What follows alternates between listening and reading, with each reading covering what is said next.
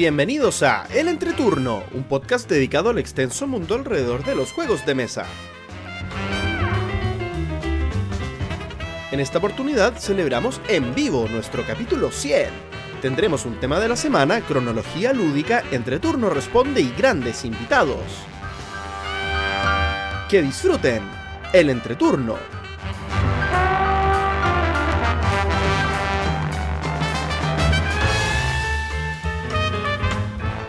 Hola, ¿qué tal amigos? Mi nombre es JP Gloria.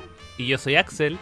y estamos comenzando el capítulo número 100 de El Entreturno. Transmitiendo completamente en vivo el capítulo que saldrá también el martes 6 de julio. ¿Cómo están chicos? ¿Cómo están, chicos? Una confesión.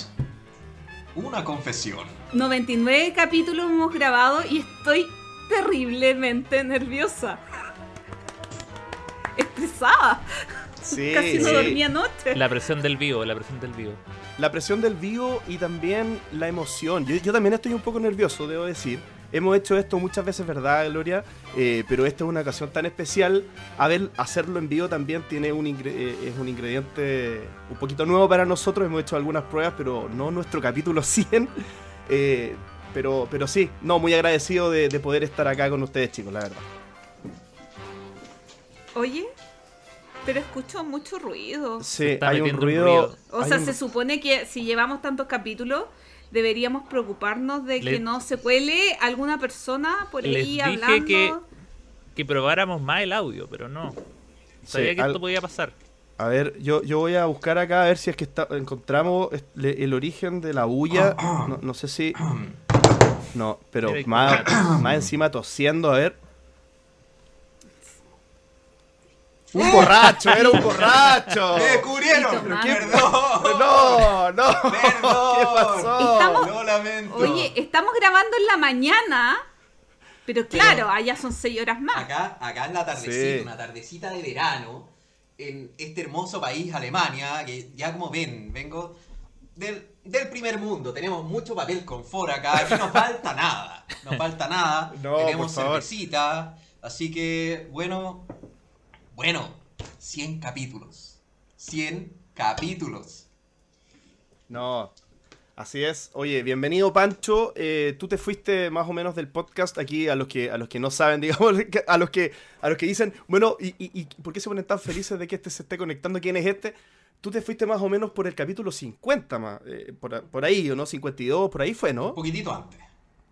Poquitito antes, sí, creo sí. que no, no, Eh, no cumplí la. O sea, ya. Uh, el entreturno. Más de la mitad de su vida ha estado sin mí. Qué fuerte. Más de la mitad de la vida y, y- y del tiempo, porque antes éramos mucho más rigurosos tal vez con la Ah, periodicidad sí, sí, y ahora y ahora que es mensual, entonces un poquito más de tiempo ah, eh, y no solamente la cantidad de capítulos. Sí, Pero bienvenido a tu casa, bienvenido a tu casa, Pancho. Estamos muy felices de poder celebrar contigo el, el capítulo número 100. Muchas Oye, y gracias. nos están... Y Ahí- a pesar ahí- de que, o sea, como me molestaron, me puse un polerón amarillo. Porque era la única cosa amarilla que tenía, además de unos pantalones y unos calzoncillos. Y, y no era muy apropiado salir con solo calzoncillos amarillos O acá. sea, el que defraudó con la ropa es Axel. Sí, se me olvidó por completo ese detalle. A, a- a Axel Pero es que se le olvidó yo que tenía estaba que pensando en el podcast. Yo, yo pienso en podcast. se me olvidó que iba a salir en vivo. De hecho, yo me enteré hoy día en la mañana. Hoy día en la mañana. Hoy esto va a salir por streaming. Sí. Oye, chicos, eh, ¿les parece si eh, vamos a, a- a recorrer un poquito lo que ha sido de nuestras vidas el- en estas últimas semanas lúdicas? Si les parece, puedo partir yo. Porque para variar, soy el que menos ha jugado. Eso lo sé sin, haberlo, sin habérselos preguntado antes. Eh, yo les quiero hablar de dos cositas. Muy rápidamente les comparto que pude probar finalmente Gran Austria Hotel. Bien, Gran, Eu- Gran, Gran Austria Hotel, que era mi deuda pendiente. No lo jugado. De estos...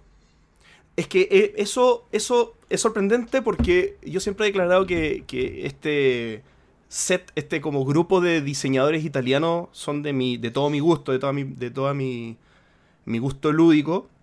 Y este Gran Austria Hotel era una deuda que tenía pendiente. Gloria siempre me, me comentaba que, que era, creo que el mejor de, eh, para Gloria de, de la saga italiana. El único. Eh, para Gloria.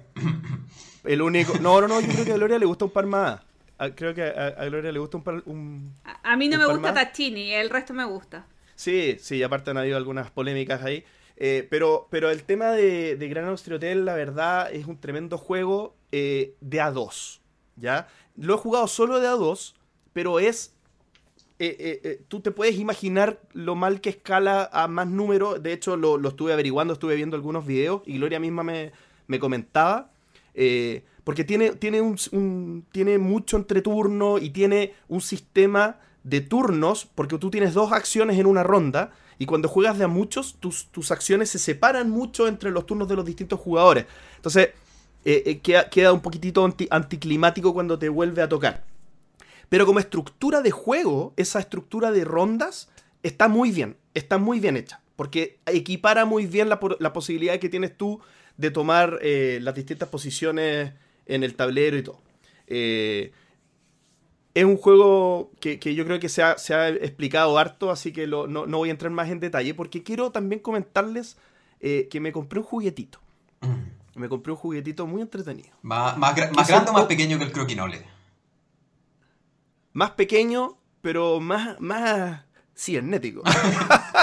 Me- me- me- de hecho, lo tengo por acá atrás. Eh, a ver si lo, lo lo- lo- lo- lo muestro, pero me compré un Oculus Quest 2. ¿Ya? ¿Qué es lo que es esto? Es esta cosita de realidad virtual. Casco de realidad virtual con, con controles y todo el tema. Entonces, brevemente yo... Esto sirve para jugar obviamente juegos de video y todo el tema, pero también se puede jugar Tabletop Simulator con esta cosa. ¿Ya? Y lo estuve tratando de ¿En probar. serio? ¿Ya? Se puede jugar Tabletop Simulator. ¿Y cuál es la idea acá? La Me idea es que tú. La idea es que tú acá interactúas con. eh, de- en realidad virtual, digamos, con el juego de mesa. Entonces, con los controles, tú, en vez de tomar las cartas con los hotkeys del teclado, tú con los controles vas tomando las cartas, las das vueltas, A ver, las pero juegas, espérame, espérame. tira los Stop, dados. Un momento, que yo soy poco tecnológico acá en Alemania, no conocemos estas cosas. Eh, el Oculus normal que yo conozco es, son unos lentes, una porquería que tú le pones el teléfono acá. Eh, y son solo eso. Y el, que, No. el que yo tenía era más avanzado, que tenía unos botoncitos aquí al lado, pero no es para jugar. ¿El tuyo que tiene No, guante? no, no, pero, pero este, este es uno que es, que es eh, sirve para los juegos que tú mismo le instalas. Tiene memoria, tiene 60 GB y todo el tema. Pero además tú lo puedes eh, conectar al PC. Entonces, finalmente es como si fuera el monitor de tu PC en realidad virtual. Solo que Tabletop Simulator está hecho para que también se pueda abrir en realidad virtual. Entonces, por ejemplo, si yo veo la mesa, giro para allá y veo esa parte de la mesa, giro para allá y veo esa parte de la mesa. Cuesta acostumbrarse, me costó acostumbrarme y, no- y- debo decir que no jugué un juego real, solo manipulé cositas yo eh, como en, mi propio PC y no jugué un juego, eh, pero debo decir que, el, la, que la forma en la que se puede un poco acercar, porque jugar en línea, uno dice, eh, no, es tanto, no es tan cercano como jugar en una mesa con tus amigos, entonces nunca lo va a reemplazar, pero creo que esto en particular emula mucho de las sensaciones de estar, como que se acerca un poquitito más a estar eh, en, cerca de alguien no estándolo que tal vez un juego digital. Entonces me, me parece que, que lo voy a seguir explorando y les voy a seguir contando cómo, cómo, va, cómo va este tema dándose. Estoy muy interesado. Y como, yo como la persona que lleva más de 500 horas en Tabletop Simulator normal, debo decir que estoy muy interesado. Oye, ¿continúo yo? dale Eh, nomás. Bueno, Yo, bueno, nosotros grabamos el último capítulo un sábado. El domingo me junté con Axel a jugar y después me fui a Puerto Montt y tuve un mes cero, cero, cero partida. Así que casi Le gan- me gana JP. Casi. Casi, casi. Pero quería comentar un poquito lo que jugué con Axel, eh, que fue el castillo de Tuscany que he escuchado pésimas críticas. A mí me encantó el juego, lo disfruté muchísimo. Un castillo de Borgoña más liviano, muy entretenido. eh, realmente me gustó mucho. Si no fuera porque Amazon no sé qué le tiene con mi tarjeta de crédito, yo lo hubiera comprado. Eh, igual jugamos el Chobu, un juego eh, abstracto de dos jugadores, bien entretenido, que no es mi target, pero de un juego que les quiero comentar, no lo jugué con Axel, lo jugué en el canal de Traición. YouTube de Games and More. Eh, y creo que no lo había comentado acá, es el Vía Mágica. El Vía Mágica es la reimplementación de un juego de Paolo Mori, el Augustus, eh, que fue nominado al Spiel des Jahres, no me acuerdo qué año, el año que salió. Y que eh, es un bingo, pero el antiguo era un bingo romano.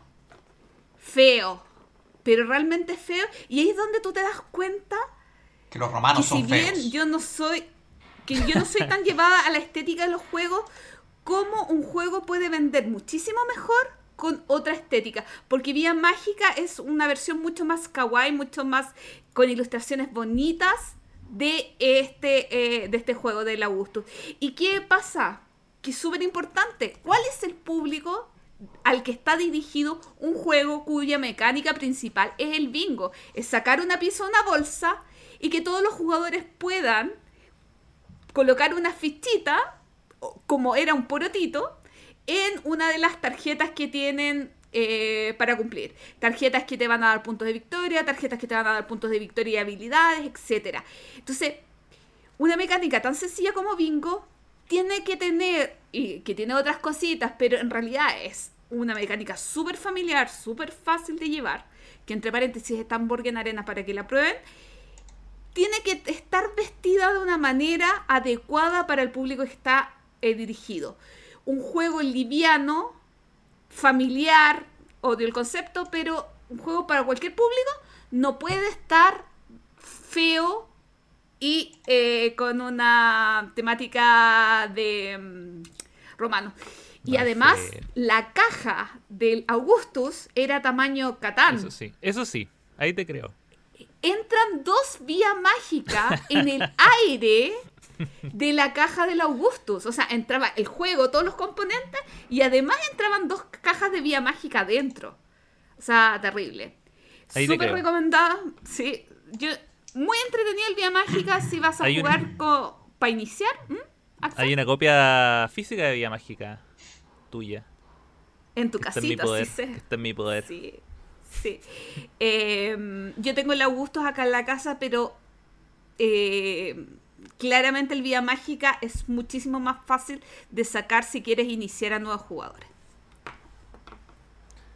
Sigo, sigo yo, me tomo la palabra. Eh, yo he jugado mucho este mes, mucho, mucho, mucho, mucho, mucho, eh, pero solo voy a hablar de una cosa, voy a hacer un repaso rápido. He estado eh, revisitando Gizmos, un juego de nuestro ya querido Phil Harding Berber, y después vamos a hablar más de ese juego, probablemente en futuras ediciones, pero me está re enamorando. Empecé a jugar Charterstone, empecé, ya llevo como 6 seis meses, 6 meses, 6 seis partidas, 6 años, 6 whatevers. Em, pero yo creo que lo de lo que más sirve hablar hoy es que he estado jugando Micro Macro Crime City. Uh, El jueguito, aquel. o juegote. tan- Depende de qué tan extendido el tengas el mapa. juegote. El, jue- el, el jueguito en caja es un juego muy engañador porque es quizá el juego que más te engaña en cuanto a su proporción de tamaño versus espacio que usa en la mesa. Porque es un juego muy pequeño, muy liviano, o sea, muy de, de- de impacto en la caja, muy pequeño, pero el tablero es un mapa gigante que a mí me utiliza el 90% de mi mesa. Espérate, una pregunta. ¿El mapa que es más alto que tú o no? Uy, no lo he hecho, no he hecho esa prueba. No, Creo no es que más no. alto que tú. Creo que no. Creo que no. Pero. pero eh, eh, em, y bueno, en realidad. ¿Por qué es tan importante el mapa? Porque todo ocurre en ese mapa. El mapa de esta ciudad eh, llamada Micromacro, que es- es una ciudad habitada por entre personas, animales, em, todo en blanco y negro, todo muy bien detallado y, y que claro, uno puede comprarlo y hacer una pasada solo por ver la ciudad y los detalles que tiene y las cosas que ocurren. Eh, ahí uno se entretiene harto como... Solo por el punto de vista estético, como el hecho de haber creado eso, yo ahí tiene un punto importante. Em, pero la, la jugabilidad del- de, de este juego es a través de casos. Viene con 16 casos, de los cuales van eh, de 1 a 5 estrellas. Yo ya he hecho 9. que significan todos los de 1, todos los de 2, todos los de 3 y dos de 4. Eh, y las primeras impresiones que puedo sacar sin haber terminado como la, la campaña completa es que no, no sé cómo se puede jugar esto de a dos personas. Ah, o sea, el- que te lo pongan de 1 a 4 es una gran mentira. Eh, no solo porque creo que, o sea, me, me- me imagino la logística. De partida todos tendrían que estar sentados en el mismo lado de la mesa porque buscar cosas al revés es medio es más complicado.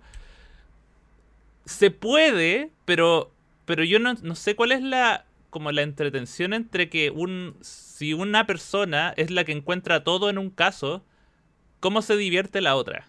Lo que yo había pensado es que tal vez tú le puedes pasar un caso a otra persona que es en otra parte del mapa. Y están todos en la mesa, yo estoy en mi lado resolviendo mi caso, tú estás en Pero tu es lado. claro, pero, pero eso tú no lo sabes hasta que abre el caso. Porque el caso te dice, bueno, el- los casos parten, te dicen, busca a la víctima que está en... eh, y te dicen, en- te dan ciertos lugares. Siempre todo es de muy localización. Los primeros casos son muy... Ubícate en el mapa. Eh, después los otros son ubica y sigue cosas. Porque como está ilustrado esto es como cuando uno hace estas fotos donde uno aparece en tres lados distintos. Que en el fondo es tomar tres fotos de un mismo lugar eh, con un trípode y tú estás parado en- a, a la izquierda, al medio, a la derecha y después las unes. Entonces, Micromacro tiene como ese concepto porque es como una fotografía donde hay una persona que puede estar en distintos lugares y eso te permite trazar su ruta. Entonces, de repente te dicen, ya, encuentra al- a la víctima. Y después te- la siguiente pregunta del caso es, ¿dónde estuvo la víctima antes de? Entonces tú tienes que ir trazando su camino y eso significa desde seguirlo en sus pasos hasta de repente ves que, no sé, se sube a un bus. Entonces tienes que trazar la, la- la ruta del bus en reversa. Eh, tiene cosas bien, bien locas en ese sentido. Y veo que Gloria un- tiene una pregunta. Sí, un, un peque- no, una pequeña Ah. cosita. Hay, tú puedes ver, hacer un caso en el celular, en el computador me imagino igual, pero en el celular es súper fácil de hacerlo porque eh, es un caso sencillo que hay que seguir y tú vas por el mapita eh, haciendo scroll. O sea, no scroll, pero moviéndote y, y es súper entretenido poderlo resolver en el celular si es que alguien le llama la atención y no se atreve a comprarlo, pruebe la demo gratuita que hay, está muy entretenida. Es más, de hecho, la caja tiene un caso en la caja. Entonces tú incluso podrías ir a tu tienda de juegos, Y pasar toda la tarde tomar ahí. la caja y resolver el caso que está en la casa, en la caja, que como encuentra una cosa. Pero es básicamente, esa es la. Esa es la. Ahora, lo que sí, yo siento, el- la caja dice, la otra de las mentiras de la caja dice que los casos se demoran de 15 a 45 minutos.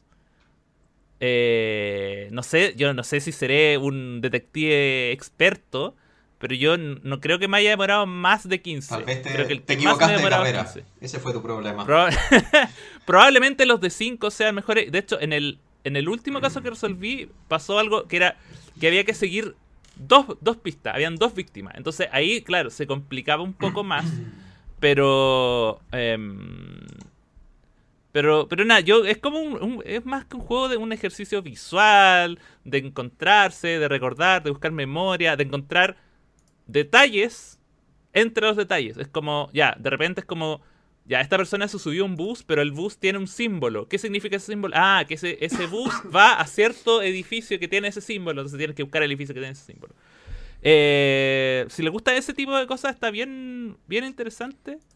Pero eh, yo lo veo mucho más como una, una actividad solitaria que en grupo. Axel, termínalo pronto para que me lo prestes. Yo, así con, con el ritmo que voy, si me queda men- más del, menos de la mitad, me quedan siete No, porque casos. te quedan casos en internet. En el, en el mapa en el mapa que viene en el juego vienen más casos de los que están en, el- en la caja. Eso, ah, eso es lo otro, eso es lo otro que, que también iba a mencionar. Que bueno, porque entre toda esa pasada que he hecho, he visto como un montón de, de, de crímenes y cosas que están ocurriendo y que yo sé que eh, no me imagino verlo en otros lados. Entonces, me imaginé que era. ¿No te imaginas verlo, en corto y que pro- Así como, no- probablemente eh, se puedan hacer otros casos. Yo me estaba como imaginando, oye, pero igual esto, yo podría hasta incluso inventar mis casos. Porque hay como un montón de personajes que yo sé que no se van a usar. pero Sería imposible. Por lo que, porque llevo todo contado en la mente. Eso. Micro macro. Muy bien. Micro macro. Micro Sí, macro. tengo muchas ganas de probarlo. Ahora voy yo y bueno. Yo hace como tres años que no vengo al podcast, así que tengo harto para contar, pero a petición de- del público, o sea, la gloria en verdad, voy a hablar de... Permiso, ¿ah? tengo que cambiar esto, elegir efecto de fondo, vamos a... A, a, ¿a dónde está esto? Oye, estoy muy mal, ahora sí. Yo voy a hablar de... eh, Bioshock. no, eh, no, ese juego creo que era muy malo. Creo que era muy, muy malo. Voy a hablar de, se me olvidó el nombre, de The Crew, Misión... Buah, ¿Cómo se llama en español? Misión profunda, No salía en español Misión todavía. Garganta Profunda, Misión... eh, no lo sé. eh, Atlántida. Sí, misión, No sé. misión Profunda, dejémoslo.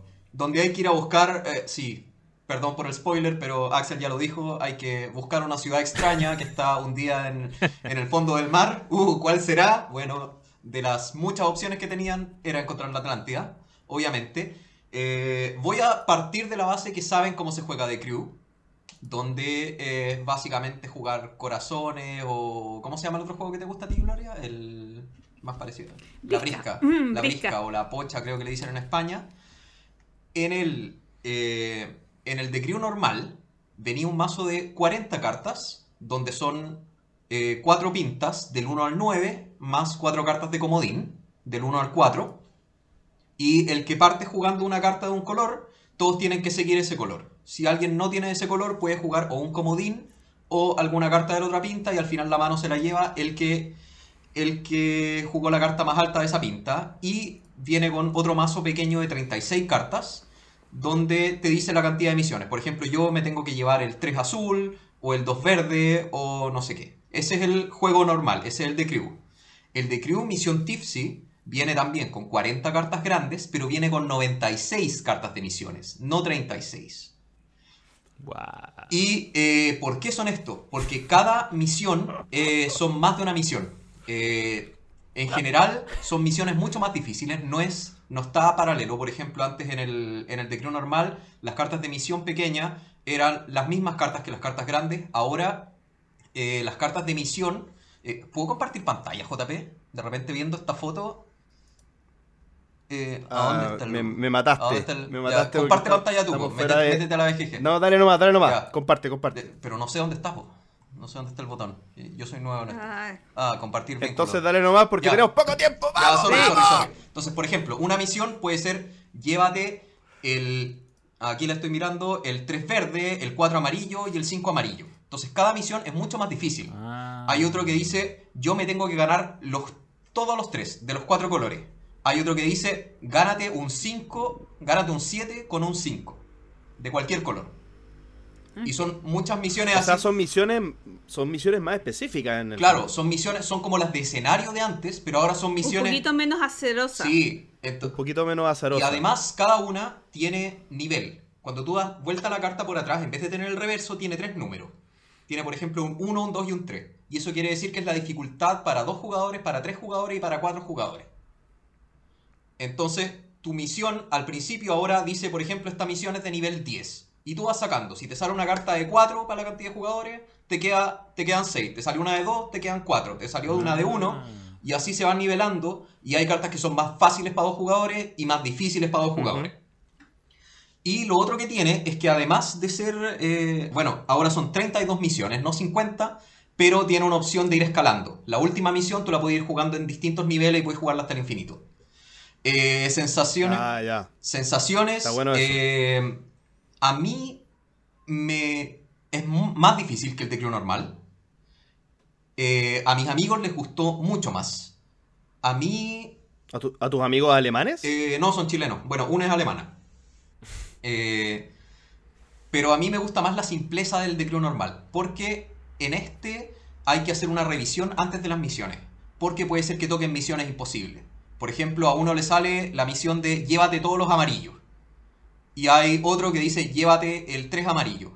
Si somos tres jugadores y hay solo tres misiones, uno va a tener que tomar el llévate todos los amarillos y el otro va a tener que tomar el llévate el 3 amarillo y no se puede ganar. Entonces hay que hacer una revisión primero de las misiones y eso como que le, ha- le da un factor de... mm, no es tan difícil, pero en sí las misiones cada una son mucho más entretenidas. Por ejemplo, hay unas que son súper difíciles que, por ejemplo, con, con el comodín, o sea, te tienes que llevar todos los comodines menos el comodín 4. Y tú dices, oh, ¿cómo lo hago? Porque si parto tirando el comodín 3, alguien va a tirar el comodín 4. Entonces, eh, no, o sea, da mucho más para pensar, pero es muy, muy, muy entretenido. Yo me sigo quedando por la simpleza y por el nivel de entrada con el Crew normal, pero este se disfruta también mucho. Así que si han jugado el, el The Crew normal, este es una muy buena adición.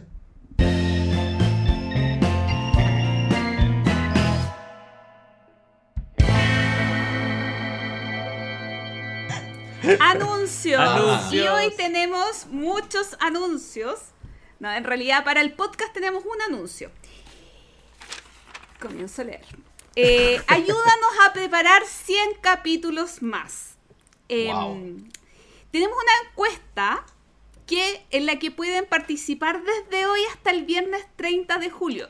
Es decir, esto sirve tanto para la gente que está en vivo y que participe, como la gente que nos escucha en diferido en el podcast y participe. Eh, se van a sortear dos juegos que son solamente para Chile o si es que tienen alguna persona que los pueda recibir acá en Chile.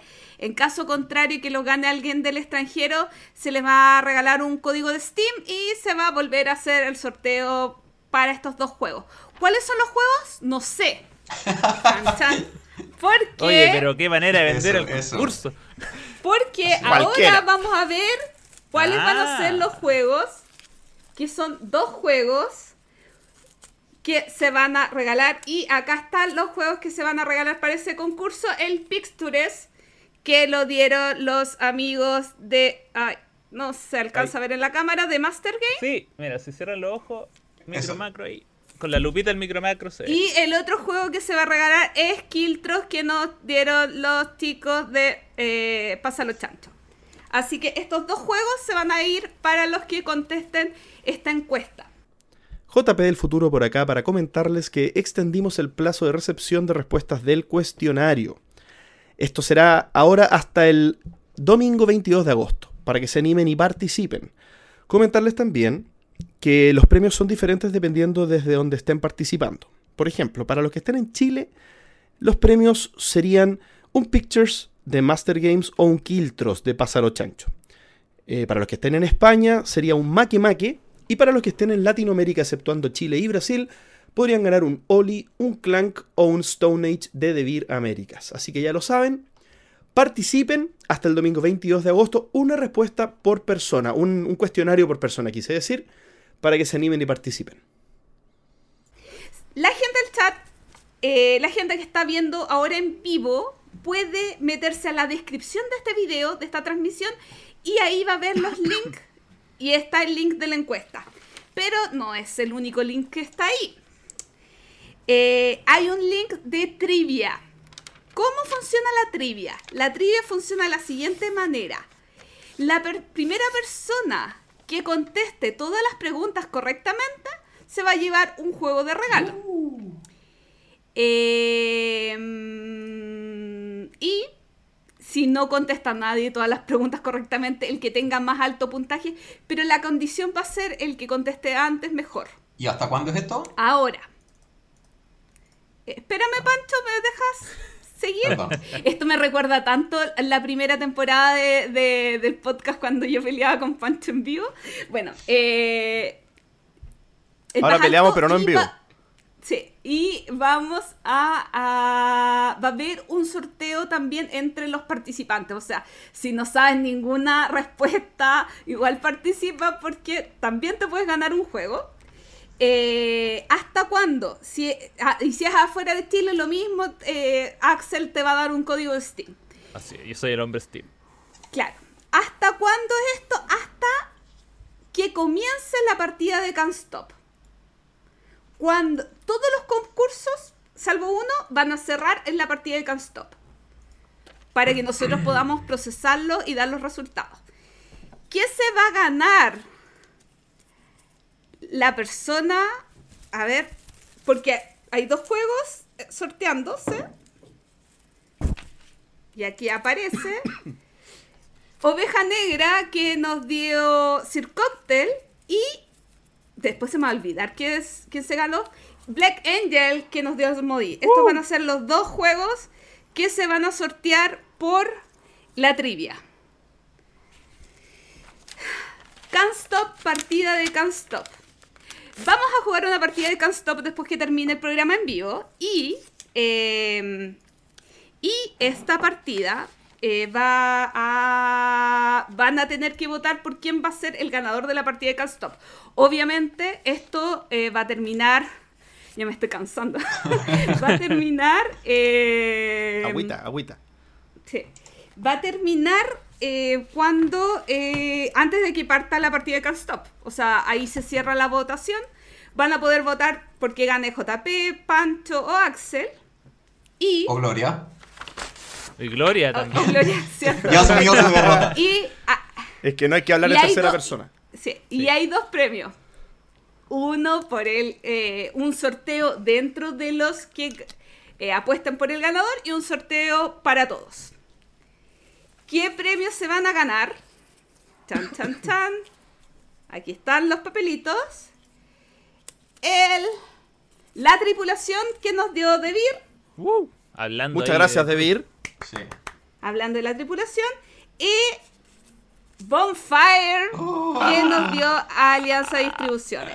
Así que ya sa- yo vi harta gente que estaba preguntando, Sí. ¿y el Bonfire? Ahí ya saben, chiquillos. Entonces, sí, Vayan, voten por quién creen que va a ganar. Solo les voy a decir, en la partida preliminar la gané yo. Nada más. sí. oye, Pero en la no, transmisión de YouTube, en la descripción están los links. Continúo, porque hay más cosas que vamos a regalar. Ya. Eh, además, tenemos un sorteo para los que nos han apoyado en el coffee. ¿Ya?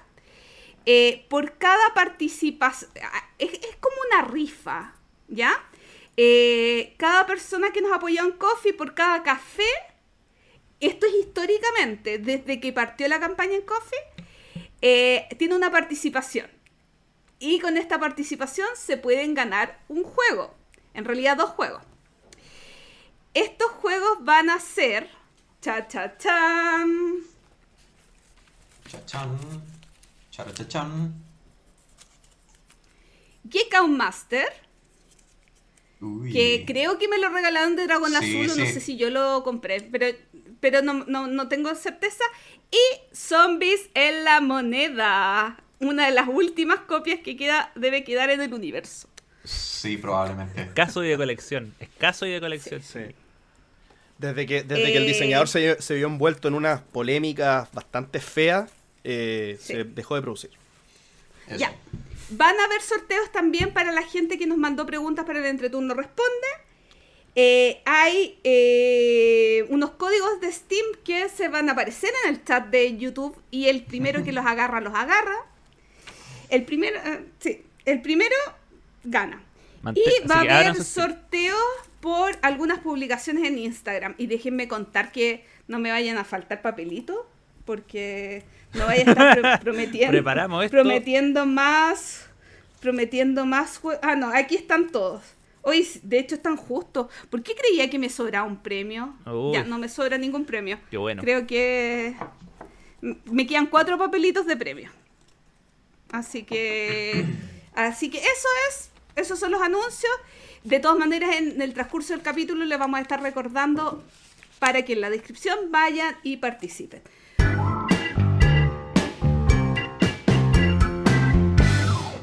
El tema de la semana y en esta oportunidad el ranking de la BGG. ¿Qué es eso? ¿Qué es la BGG? ¿Qué opinamos? ¿Qué opinamos del ranking de la BGG? Ah, tú dices, más, más- an- antes todavía, ¿qué es la BGG? Eh, yo creo que... No, no, no, no hay, no hay por qué decirlo- explicarlo. Podemos decirlo rápidamente, la BGG es la homepage de los juegos de mesa. ¿Cierto? La página de inicio de los juegos de mesa. Y tiene esta herramienta amada por muchos, despreciada por algunos otros, que sería eh, el ranking, digamos, el, el top X de, de los juegos de mesa, que tiene una metodología y que, y que hay uno con... Rankeando lo que, tú, lo que tú opinas de cada uno de tus juegos, tú vas contribuyendo a que se vaya generando este ranking en el que el número uno es el único indiscutido para todas las personas, digamos, y eso estamos todos de acuerdo. Sí. Así que eh, ¿quién quiere partir opinando de, de, qué- de- del ranking de la BGG? ¿Es, es bueno, es malo, es útil, es un estorbo, es una mentira?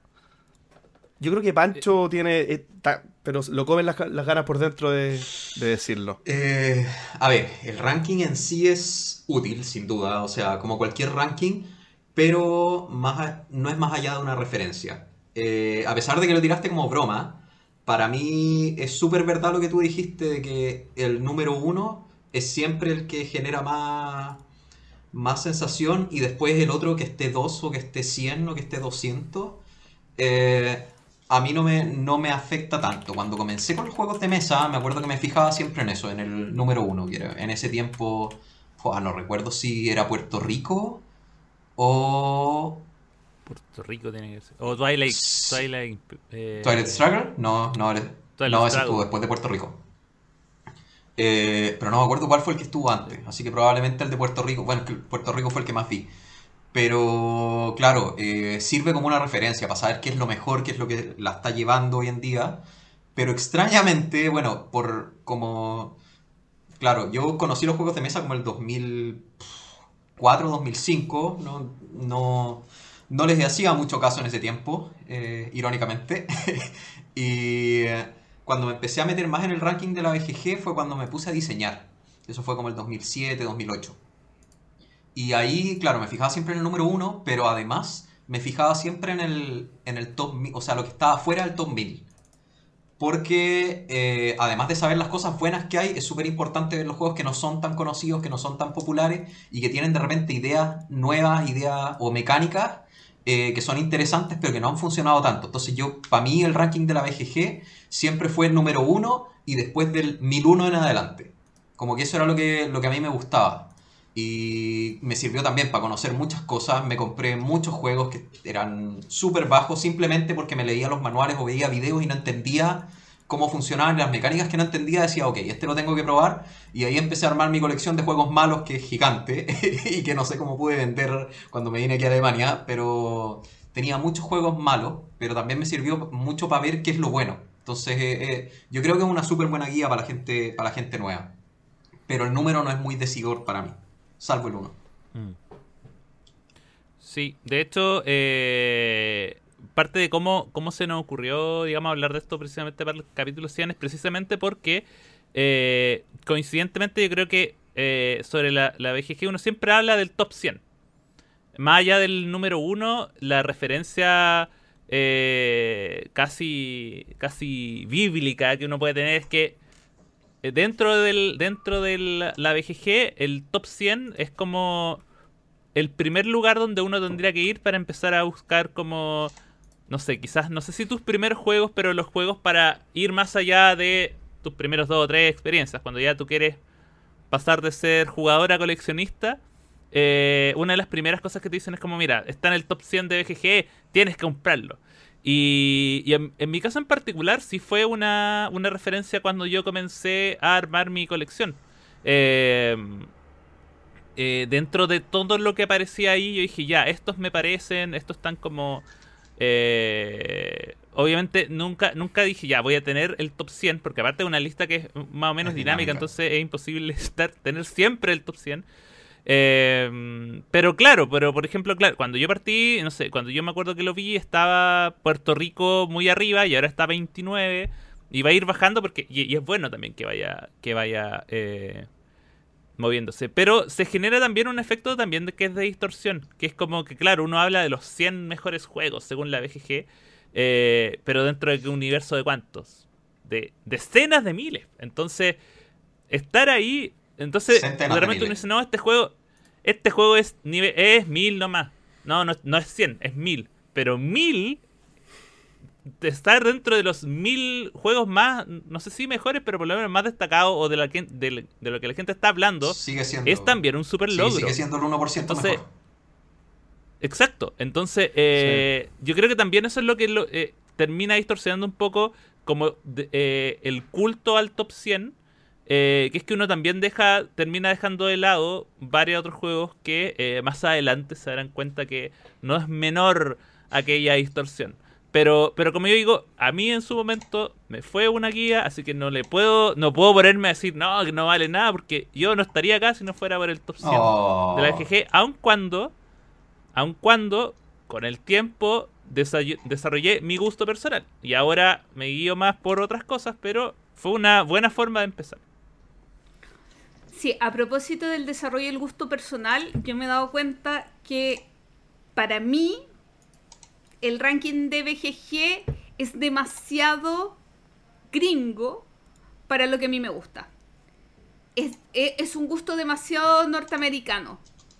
Yo, como buena euro, o sea, a mí me gusta el euro, euro, y eh, hay muchos juegos que no se parecen en nada a mis gustos, por lo tanto, a mí no me representa, no, no me siento identificada y no,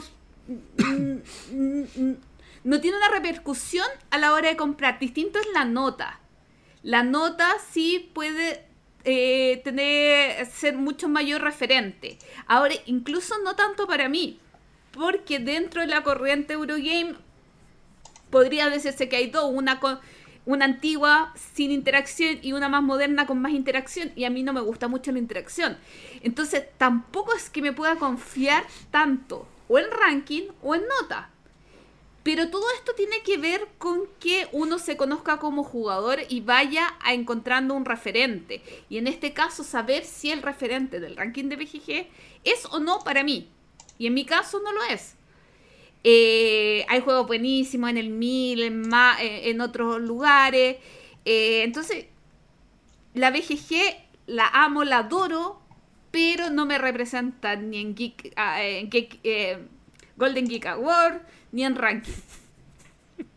Sí, mi, mi- opinión es un poco similar a la de Axel, creo yo. También, también complementaría que, que creo que la guía inicial es- es súper importante para una persona que- que se ve muy abrumada al principio. Yo, yo creo que la BGG es bien popera. Yo soy popero, pero, pero la BGG eh, es popera por, por, por cómo está construida. eh, y eso es bueno para partir. Porque de alguna manera tú te puedes asegurar que hay calidad, independiente que hay calidad también en otros lados. Yo creo que el hecho de que el top 100 sean juegos de calidad y decir, ah, pero también hay calidad fuera del top 100, es verdad, pero por lo menos hay calidad en el top 100. Entonces, por, por lo menos tú te vas a ir... eh, yo, creo que como, como para poder eh, dar una primera impresión a la gente que tiene que tener una guía para no desilusionarse en los primeros 3, 4 juegos que tal vez que juegue, es un camino muy seguro para poder evangelizar, para poder avanzar sólido en, el en los primeros pasos, digamos, de la experiencia lúdica de una persona. Ahora, yo creo que cuando, como todo en la vida, ¿eh? cuando uno va evolucionando o avanzando, conociendo, claro que eh, la parte más popera, digamos, que es como la punta del iceberg, el top 100 de la BGG, te queda corto. O sea, tú, tú- tus mismos gustos empiezan a, a necesitar, digamos, ciertas cosas que son más oscuras, ciertas cosas que son más eh, eh, ajenas, digamos, a lo más, más, más popular. Dale, Gloria. Es que sabes que Sebastián Hernández dice algo que creo que es súper eh, enclarecedor, porque dice, para quienes están entrando en el mundo de los juegos de mesa, no recomendaría guiarse por el ranking de eh, top 10, eh, porque se premia el juego duro. Y, es- y- y tiene razón, cuando nosotros entramos a los juegos de mesa, no había tanto juego tan pesado. El juego eh, era, el ranking estaba predominado por un juego medio. Eh, y ahora hay como este afán de, de, mm, de premiar al juego por su dureza, que está un poquito eh, eh, que se contrasta con... Sí, está sobre representado y que se contrasta eh, para un público y no para otro. Entonces, para el público que recién comienza, ya no es tan es sencillo mirar el ranking de BGG. Claro, hay que entrar quizás al ranking de BGG como eh, de, juegos familiares o, o- o más, más sencillo. Entonces, quizás ha perdido un poco la utilidad para el público nuevo. Y ahora me voy a un tema y ha perdido quizás la utilidad para algún público viejo. Porque ya sabemos qué buscar. Y quizás ya no nos representa, no sé. No sé, yo creo que ahí habría que pensar para quién está creada la BGG. Y en ese sentido, la BGG está creada para jugones. No sé si, no sé si alguna vez se habrán planteado que la gente que no juega mucho se meta a la BGG. Y en ese sentido representa ese espectro. Mm. Y en especial, bueno, los gringos son muy agringados para sus cosas. Está hecha para representar a, a los jugones gringos. Entonces, claro, en ese sentido yo creo que cumple y uno cuando mira en la BGG tiene que mirar con ese espectro. Lo otro, lo que dice Luis Loza, que le da rabia a la gente que pone 10 o 1 porque no son objetivos, eso también es parte de, parte de gente que le gusta en el fondo manipular un poco y jugar con con los objetivos, porque si yo, por ejemplo, siento que un juego no es tan bueno, que un juego es un 7 y tiene nota 9, hay mucha gente que dice, ah, le va a poner un 1 para nivelar para que se acerque al 7 que yo creo que debería ser. Y lo mismo hay otros que, que ponen 10 a juegos porque tienen otros intereses creados, ya sea porque un Kickstarter para el que pagaron mucho y no, no pueden admitir psicológicamente que, que el juego no es tan bueno, o porque dicen, bueno, este juego tiene un 5, pero yo creo que es muy bueno, le voy a poner un 10 para que suba un poquitito y, y a ver si entre todos hacemos... Pero eso, yo creo que hay que, yo creo que, hay que mirarlo, hay que saber Sí. de dónde viene el, el ranking de la BGG y entender entender eso, mirarlo con eso, con esos lentes. Si no, si no, claro, podemos caer en muchos problemas, porque por ejemplo, el número uno es Gloomhaven, y es un juego que yo no se lo recomendaría a nadie que lleve poco tiempo y que de verdad no esté motivado, porque si bien Sí. Gloomhaven es súper simple de jugar cuando alguien lo está manejando, eh, y te dice, no, tú usas estas 10 cartas, yo voy a darme el mazo, tú eliges la de arriba y la de abajo, y listo. Y uno dice, oh, qué simple el juego. Después cuando te toca dirigirlo, y armar el escenario y leer y cómo, cómo interactúa esto con esto y qué tesoro busco y dónde lo encuentro y, y qué pasaba con esto, puh, ahí la complejidad sube mucho, mucho, mucho. Mira, Oye, hecho, eh, el punto. per- Ah, per- perdona, es que algo que había dicho Dale. Gloria que está diciendo acá Udo eh, sobre. Sobre, claro, que el tipo de juegos tal vez representa otro espectro que no es el que Gloria más le gusta. eh, y acá Udo lo pone en un contexto mucho más eh, fuerte, digamos, que sería eh, el tema cultural, digamos, que, que, que las, que ciertas culturas prefieren un tipo de juego sobre otro y obviamente las masas votantes empiezan a, a, generar los rankings que tomen una, una postura bien marcada. Eh, yo, yo, yo puedo entender eso, puedo, tener como una empatía por ese pensamiento. particularmente, yo tengo una- un espectro bien amplio de, gustos por juego. Me gustan mucho los euros, me gustan mucho los Ameritrash. Eh, pero lo que sí creo es que es, es importante, así como decía Pancho, que la BGG tiene un público objetivo más, más profesional, o sea, más, más como docto, digamos, en, lo- en los juegos de mesa.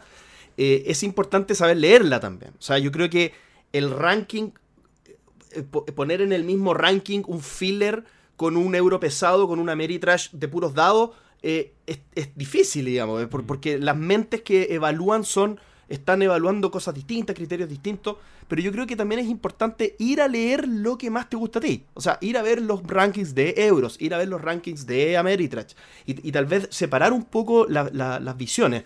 Eh, porque lo que intenta hacer la BGG de aglomerar en un único ranking todos los juegos que existen en la humanidad va a tener imperfecciones. O sea, no pretendamos que sea una fórmula que sea coherente en que todo se escale en una misma línea. Eso no, eso no va a ser así. Sí. De hecho, bueno, do- dos cositas. La primera es que por lo mismo yo siempre que hago eh, búsquedas siempre termino filtrando por tipo. O sea, por ejemplo, eh, encuentro un juego abstracto, en qué ranking o en qué, qué tan bueno es comparado con otros abstractos. Y yo creo que eso me sirve mucho más que ver el, el ranking general ahora, con el paso del tiempo. Y lo otro tiene que ver con las notas. Yo sé que el 90% de la gente pone las notas por la escala que le enseñaron en el colegio y que el, el 10 es perfecto, el 10 es para Dios, el, el 9 es para el profe, todo eso, pero las notas tienen una descripción cuando uno va a poner la estrellita. Y yo siempre pongo las notas dep- dependiendo de esa descripción, por eso tengo muchos 10. De hecho, cuando sale el 10, uno dice, dice outstanding, que es como eh, sobresaliente. Siempre, y dice sobresaliente, siempre eh, voy a disfrutar jugarlo. Entonces, siempre. Eh, Igual es una frase súper súper importante, pero yo al juego que, ca- que calza con esa descripción, le pongo un 10. Pero es siempre, siempre. y el si- uno- si, te estás duchando y te digo, juguemos Siempre, este juego. siempre. Y siempre lo voy a disfrutar. Pero el, el 9, por ejemplo, dice, eh, excelente. Eh, lo disfruto mucho. Que es distinto a, a- Ahora, el 1 es... Me encanta el 1 porque dice... horrible. Desafía la descripción de un juego. O sea, es como. El 1 es como. Ni siquiera alcanza a hacer un juego. Es tan malo que yo no lo llamaría juego. Entonces, eh, yo hago el llamado a poner. a leer la descripción de la notita. Por ejemplo, el 5 es mediocre. Lo, lo puedo tomar o lo puedo dejar. El 2 es muy malo. Nunca más lo jugaré. Entonces ahí están también las la diferentes escalas. Yo siempre las pongo basado en eso y no en como mi, mi percepción de nota porque me, me cuesta mucho poner nota. Yo por eso nunca voy a podría ser profesor. Oye, eh, Gracias Aquí- que también usa la descripción. Sí. Oye, a- el, la- el ranking de la BGG obviamente eh, tiene... Hay calidad, tal vez no hay consenso de que hay calidad en los primeros 100, en los primeros 1000, pero... En el 1. en e- pero es que es, el 1 es, nos cambió la vida a todos, de eso yo creo que todos están de acuerdo. Pero, pero creo que también hay, hay joyitas, digamos, fuera del 1000, fuera del, del 2000. Entonces quizá hablar un poquito de, de esos juegos que, que están más, más lejanos y que, y que podamos recomendar o que, o que sean significativos para nosotros. No sé si alguien tiene... ¿Parto yo? Por favor, pero por favor, Mira. Gloria. Algo que el ranking de BGG deja muy de lado son los party games y los Y los juegos de niños. Porque, eh, bueno, y los juegos sí, pero eh, porque se tiende a votar más al juego medio durito. Y yo tengo tres juegos que recomendar que están como fuera, un poquito más fuera del radar. Uno, eh, hasta ayer era el 6243. Basura, basura. Y, y ojo, el juego en regla está malo. Las reglas están incompletas. Pero es lo divertido y aprovechen que en Amazon, eh, con los envíos ahora que están gratis a Chile, lo pueden encontrar de Table is Lava. En este juego eh, hay distintas cartas en la mesa y meeples en la mesa y tú tienes que lanzar cartas para derribar a los meeples contrarios y eh, si la carta se queda en la isla puedes colocar meeples tuyo. El que tenga más meeple parado al final de la, de la partida gana. Si quedan tendidos o medio puntos si se salen de la carta se murieron. Es las reglas tienen hartas cosas que no están contempladas, pero es divertidísimo y está en el 6000 de BGG. Otro juego que a mí me encanta y que está 14.651 es eh, el Lobo 77, que ya lo hablamos en un capítulo de cronología lúdica, un juego de la editorial Amigo de matemáticas donde eh, si tú dices, eh, tienes que ir sumando, lanzas una carta, sumas. Y si dices un número, eh, eh, si dices un número doble, 11, eh, 22, 66, pierdes una vida. O si te pasas de 77. Además, hay cartas tipo 1 de eh, girar eh, el sentido, de, de un por dos, de colocar dos cartas. A mí el Lobo 77 me lo regalaron hace un par de años y le he sacado el jugo, me encanta. Y está a 14 mil. 14 mil. Y por último, eh, recomendar el Nil de Luxor que hace poco salió en español.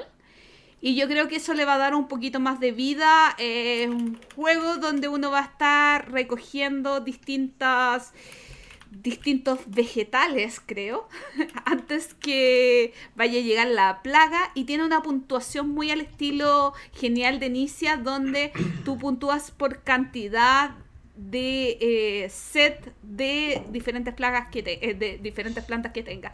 Muy entretenido el Nil de Luxor y como les digo, hace poquito salió en español, así que me imagino que en un futuro cercano llegará a Chile.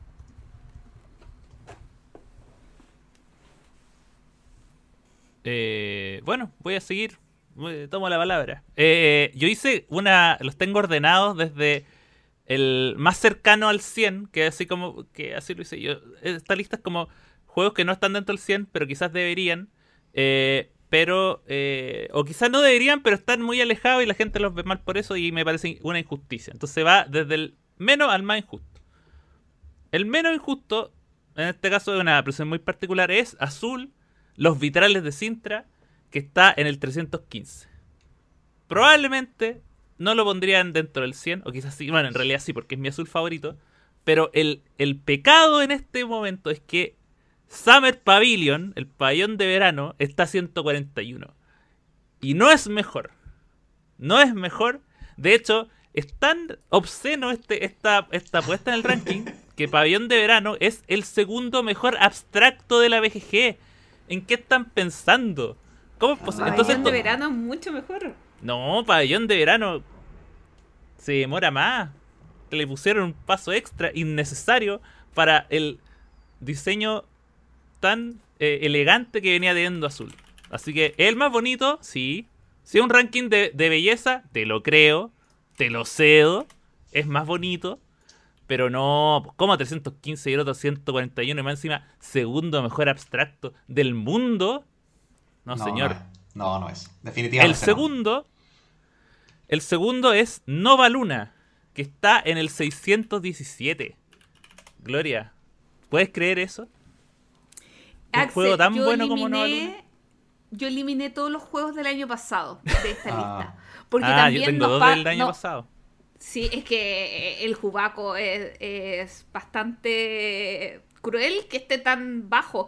Pero yo eliminé todos los del, del año pasado porque asumo que todavía le falta que la gente los puntúe bien No, porque pero- son juegazos. Mira, The Crew está en el top 100. Hay varios juegos que están en el top 100. Y, y Nova Luna es un juego tan bonito. Es- tiene todo lo que le podría gustar a esta gente. Es bonito.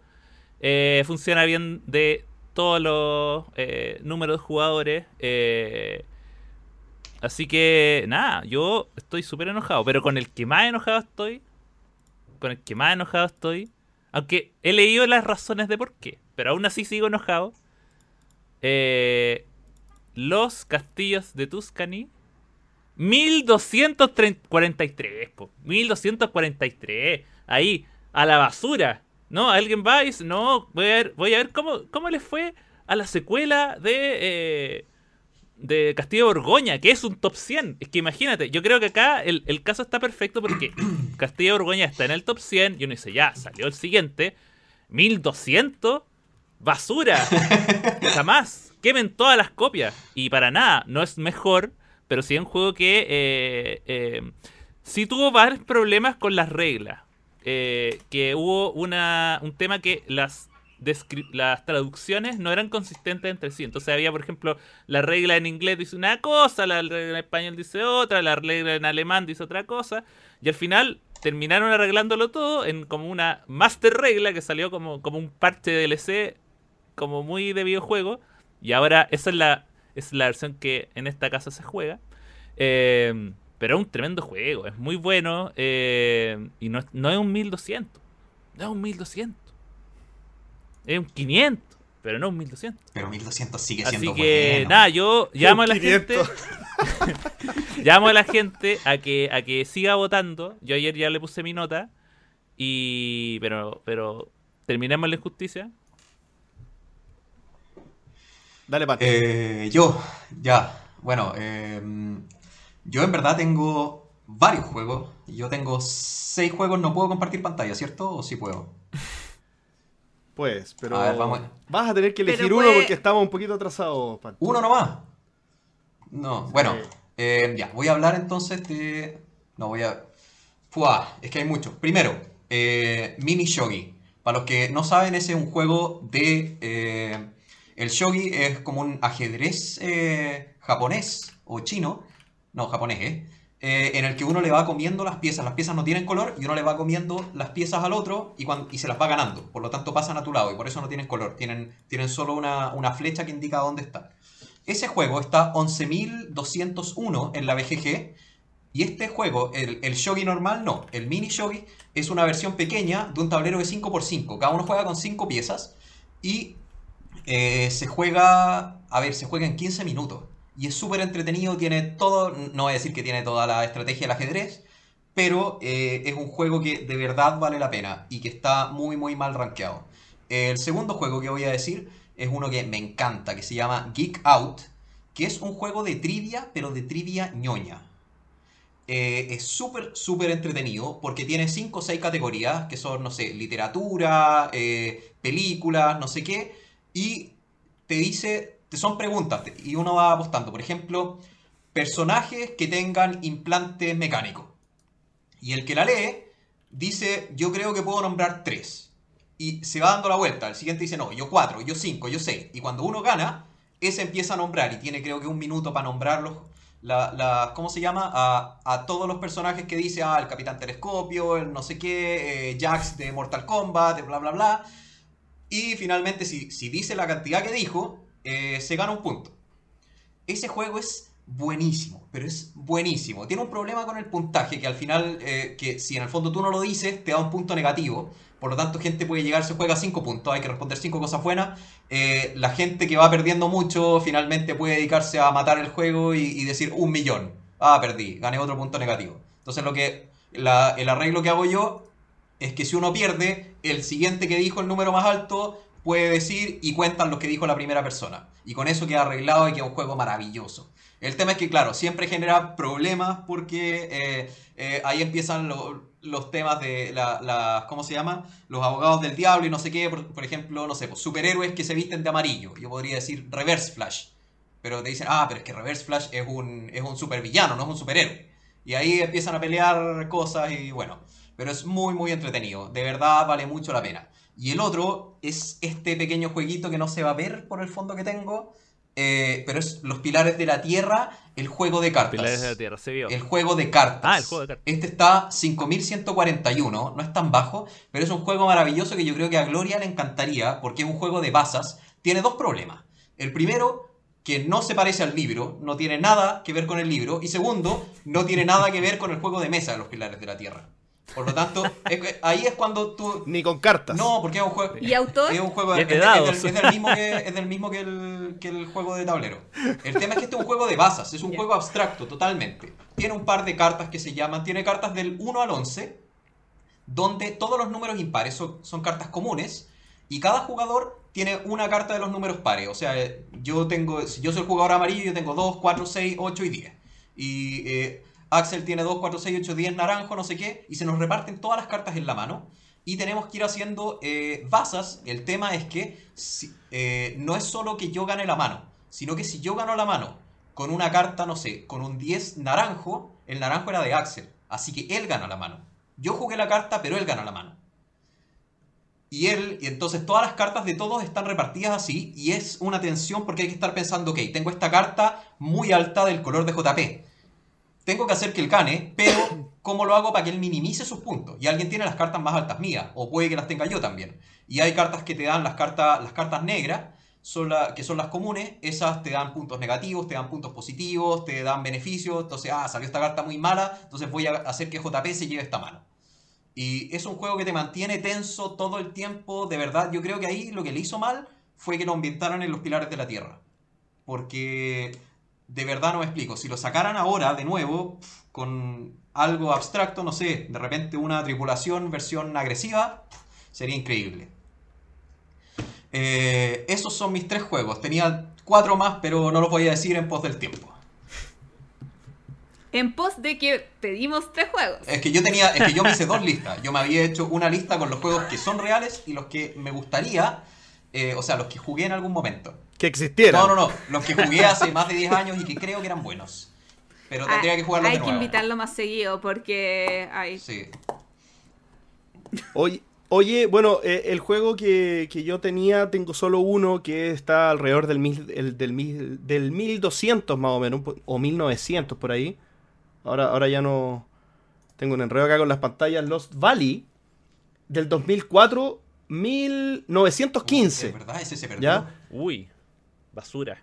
Y es un juego basura, basura. Pero ¿sabes lo que bueno que tiene? Que es, es de mecánicas bastante euros con un, con un mapa en el que tú eres un minero de, del año.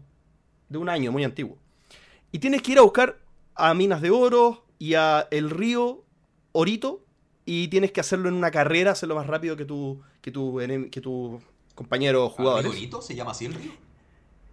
Exactamente, el Riorito.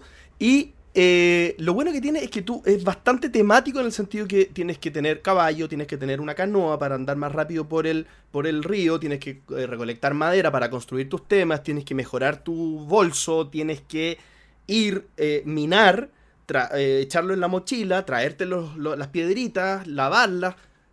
Y, y- y claro, es un poquito trabajoso todo eso. El manual es el peor manual que recuerde. Es pésimo. eh, deja muchas cosas como subjetivas. eh, hay, hay ciertas reglas que es como, oye, pero esto no lo dice, pero no va a hacer esto, tendrá que ser esto. Entonces, claro, yo creo que eso también ha castigado un poco su, su ranking, pero es muy buena experiencia. Muy buena experiencia Lost Valley. Cronología lúdica. Take it away, Axel. Cronología lúdica. Llegamos al momento más incómodo de la cronología lúdica porque hasta ahora coincidía con eh, capítulo 99, 1999. Capítulo 95, 1995. Ahora llegamos al 100, no podemos hacer el 1900 porque eso no existe. Ni el 2100 porque tampoco hemos llegado. Pero podemos grabar Pero 1900 obviamente- capítulos más. Pero eh, ahora vamos a empezar desde el 2000 en adelante. Sepan entendernos. Que era el moment- Y el año 2000, el año donde el mundo no se acabó. Y obviamente los juegos de mesa tampoco se han acabado. Juego, juegos que van a conocer porque obviamente han empezado a, sa- a salir eh, ediciones de 10 aniversario, 20 aniversario.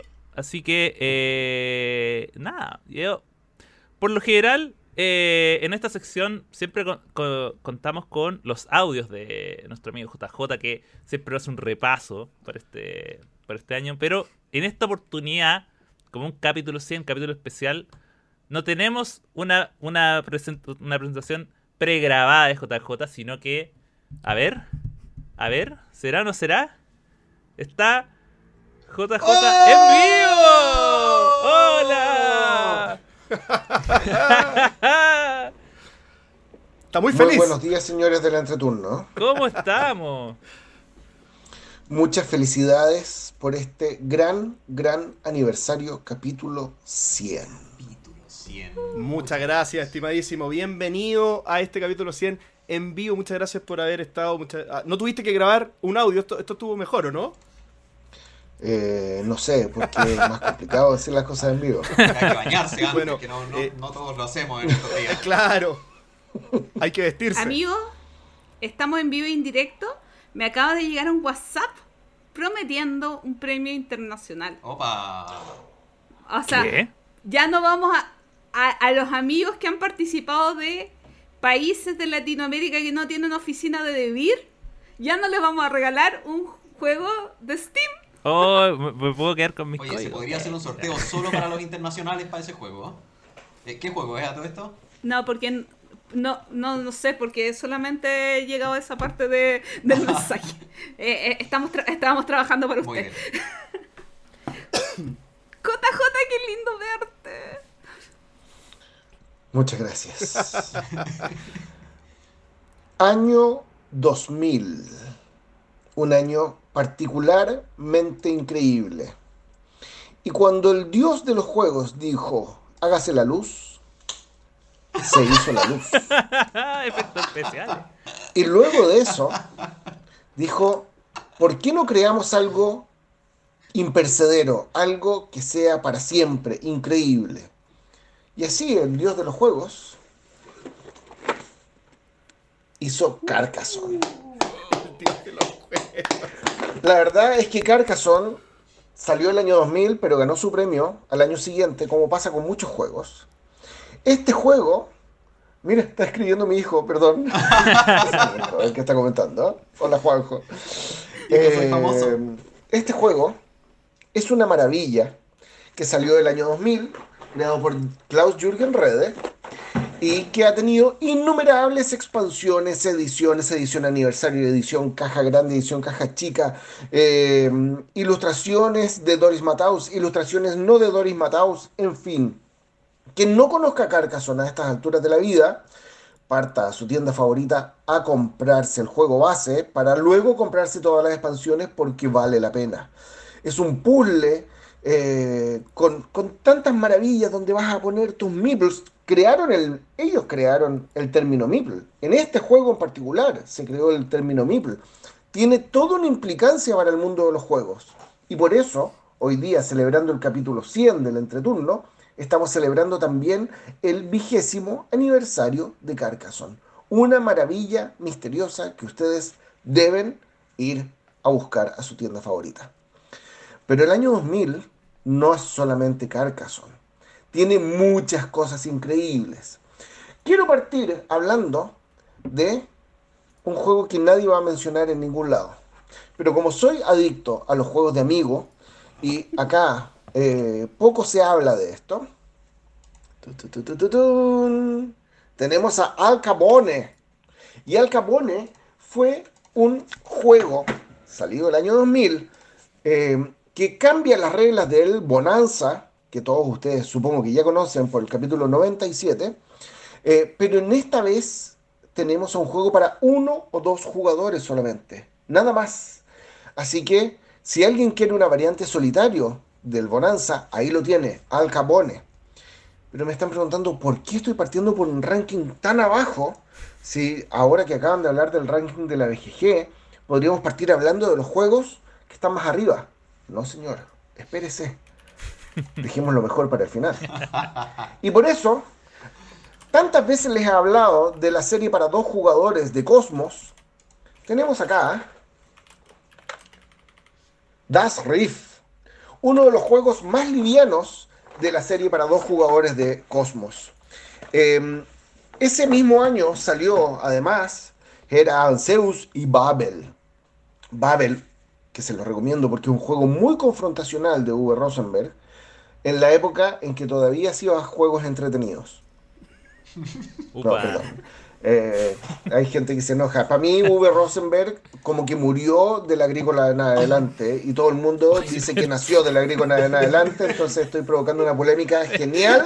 Discutan, por favor. Bueno, agradecemos a JJ por haber estado con nosotros. El Uwe Rosenberg entretenido, simpático, dicharachero, era antes de la agrícola, después se puso denso, cabezón, pesadote. Bueno, está la, está la teoría. Entonces, está la harina teoría, de otro costal. De que él era un, un diseñador que hacía jueguitos de carta basados en porotos. Pero que vinieron unos marcianos, lo abducieron y lo llevaron a su planeta donde estaban con crisis de hambre. Tenían problemas y de ahí que él quedó traumado y volvió haciendo juegos de posicionamiento de trabajadores donde te, te colapsa con la comida. Mm, así es, así es. Tiene todo sentido en todo caso. Especialmente lo de los marcianos. Sobre- no, lo de los porotos, sobre todo. Sí. ¿De dónde Bueno, No pero-. Pero el año 2000 pasó algo muy especial. Ustedes saben que Rainer Nicia, les guste o no les guste, es el más prolífico de todos. Y el año 2000 sacó una maravilla increíble, sensacional, desconocida, que se llama Die Kaufleute von Amsterdam, que en, en inglés es The Merchants of Amsterdam y en español es eh, Los La casa. Mercaderes de Amsterdam. Y es, una, es un juego con una subasta holandesa. Y viene con este espectacular adminículo. Que suena. Y no se ve porque no sepa dónde apuntar esta cuestión por ahí. Ah, y cuando corta, hace tac, pero puede dispararlo antes. Está medio malo el mío. Y, eh, y con eso puedes conseguir, conseguir la subasta al precio eso, que tú ¿es quieres. seguro no explota? El juego es una maravilla. ¿No explota ¿Ah? eso? Cuando llega a cero. Ah. No, no explota, pero suena como que explota. Tararán, ahí está. Die Kaufleute von Amsterdam. Una maravilla misteriosa de Inicia que se los recomiendo, lamentablemente eh, descatalogado hace años, producido por Jumbo en Holanda. Eh, pero seguimos avanzando, subiendo en el ranking, escalando, o quieren que volvamos para abajo. La Gloria mencionó el, el Lobo 77 y no mencionó un juego que está creo que 20.000, que es el Boom O que hizo Mattel, que tiene un poco la misma dinámica, pero con bombas que explotan. Se los dejo ahí para que busquen. Eh, pero seguimos subiendo y seguimos subiendo y encontramos al gran maestro. Ah, ¿Alguien lo reconoce o no? Gloria. ¿Cuál? Java. ¿Esta? Ah, La magia, la magia de la pero televisión. Gloria. Pero me podríais pasar, podrían pasártelo de ventana. Ah, claro, eh, eh.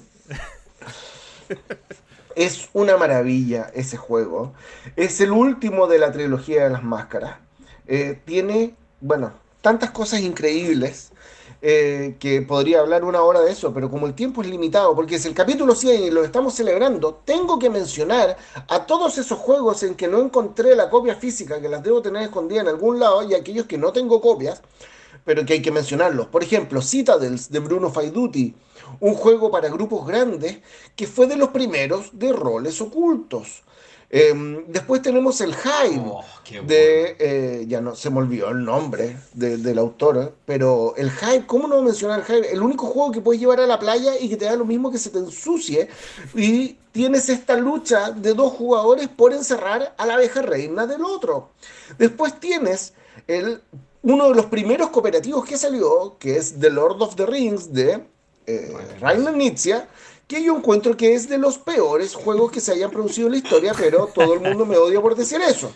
Entonces me voy a saltar eso, me voy a ir al Battle Line, que es la reimaginación del Shoten Totem de Rainer Nietzsche para dos jugadores, pero con poderes especiales. Pero si nos vamos a la parte abstracta, nos vamos a lo que hizo Mattel al comprar Blocus, un juego abstracto, simpático, entretenido de 5 minutos que ustedes deberían tener en sus colecciones. Y Nicia luego sacó Taj Mahal, que es horrendo, pero bueno, se menciona acá porque es Nicia. Y luego viene de... Y podemos seguir y seguir y seguir, pero no estamos llegando al mejor juego de todos. ¿Y por qué?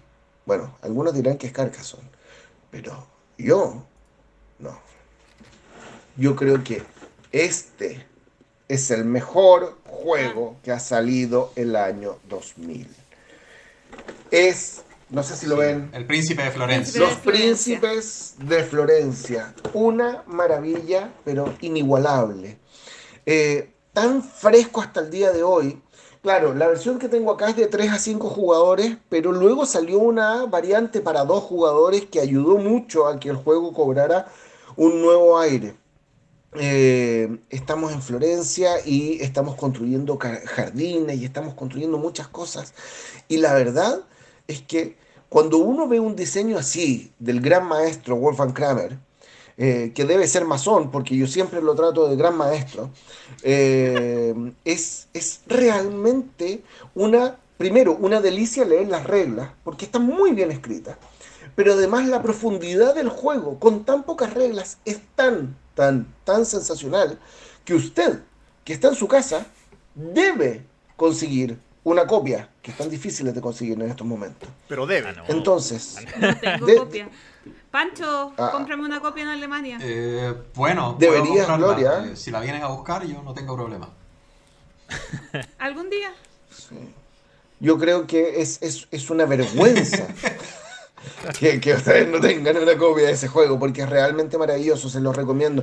Hay muchos juegos ese año de los que uno podría mencionar, Aladdin's Dragons, Carolus Magnus, que es de los mejores para tres jugadores que se hayan inventado jamás. El Democracy, zapatazo, sí, dice el juego. Eh, si no lo conocen, revíselo, un juego de votaciones con que uno pega un zapatazo en la mesa. Hay muchos juegos maravillosos ese año, pero como les digo, el príncipe de Florencia estuvo a otro nivel. Sa- saltó como dio un salto cuántico y, y se metió en la elite de los juegos de mesa para siempre, para el resto de la historia de la humanidad. Y es así como termina cronología lúdica con 25 o 30 juegos que no mencioné porque me da miedo que me digan, hey, estamos cortos de tiempo, capítulo 100. Estamos tío. Oye, oye, JJ, primero, magistral eh, el despliegue escénico, ahí aprovechando la parte audiovisual del, del capítulo, muy bien. No, estaba- no, no estábamos nosotros coordinados con eso, así que está una improvisación ahí de JJ. Pero JJ, para que se vea el ¿te presupuesto en los efectos años? especiales que hay. Aquí el entreturno tiene dinero, claro, tiene capital. Estimamos en bien. gastos para este capítulo. ¡Oh! ¡Oh!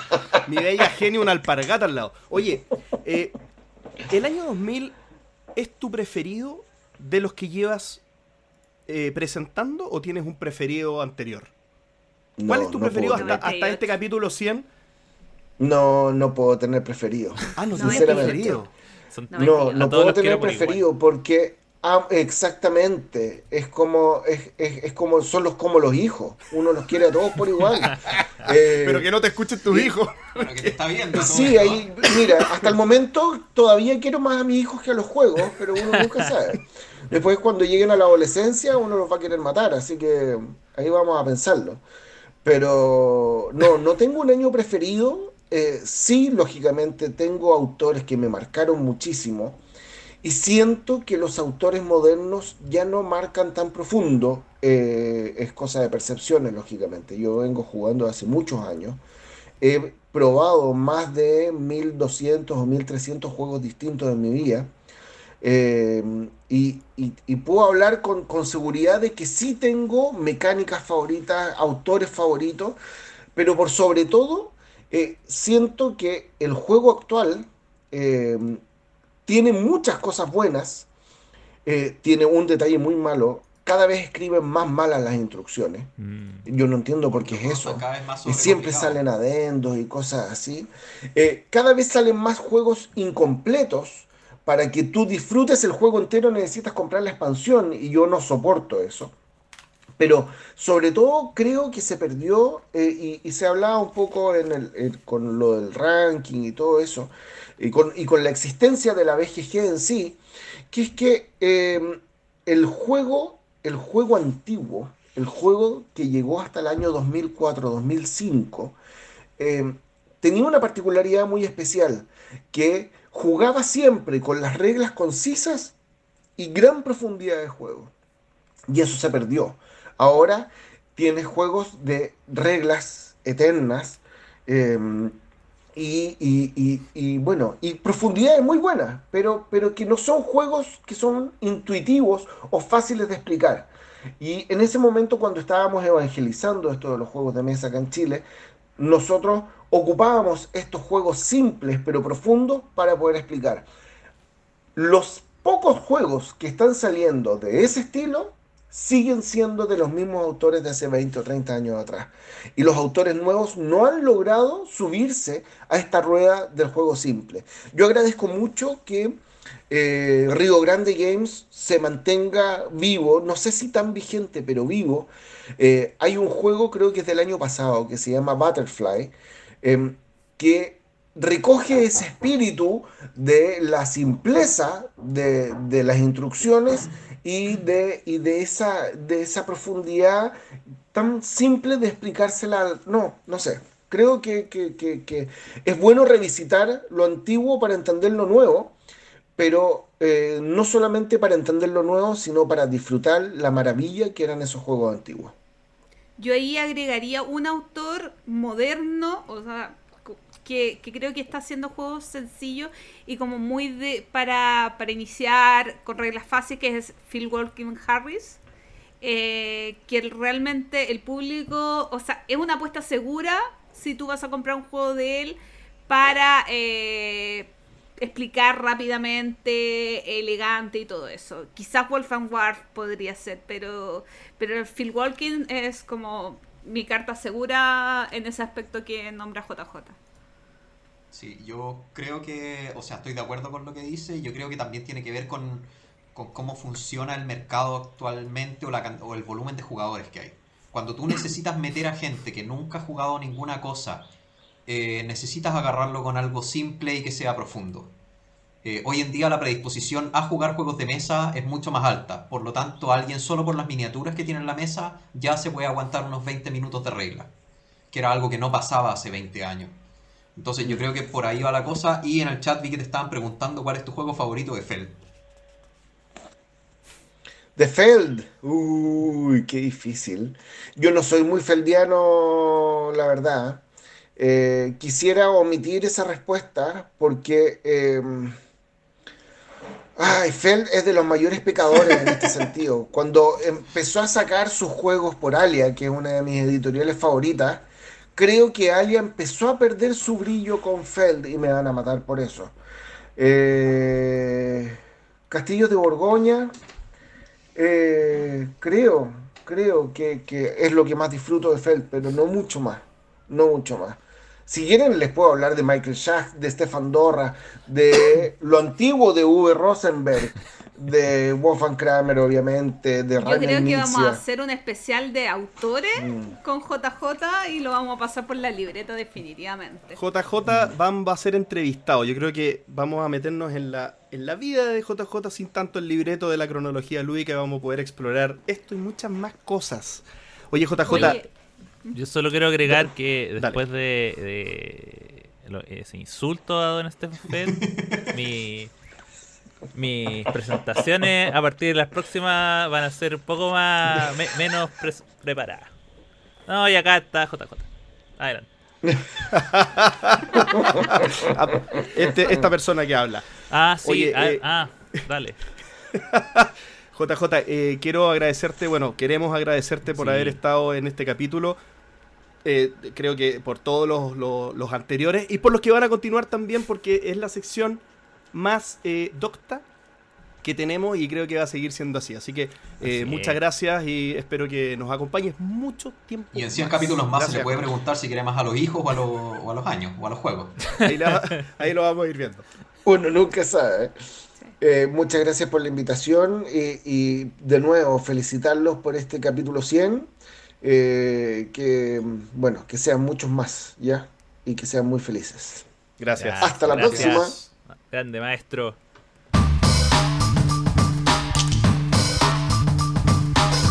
El entreturno responde. ¿Qué responde el entreturno? Y llegamos entonces a la.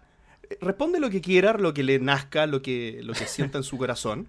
Vamos a ir con la primera pregunta del entreturno Responde, chicos. A ver.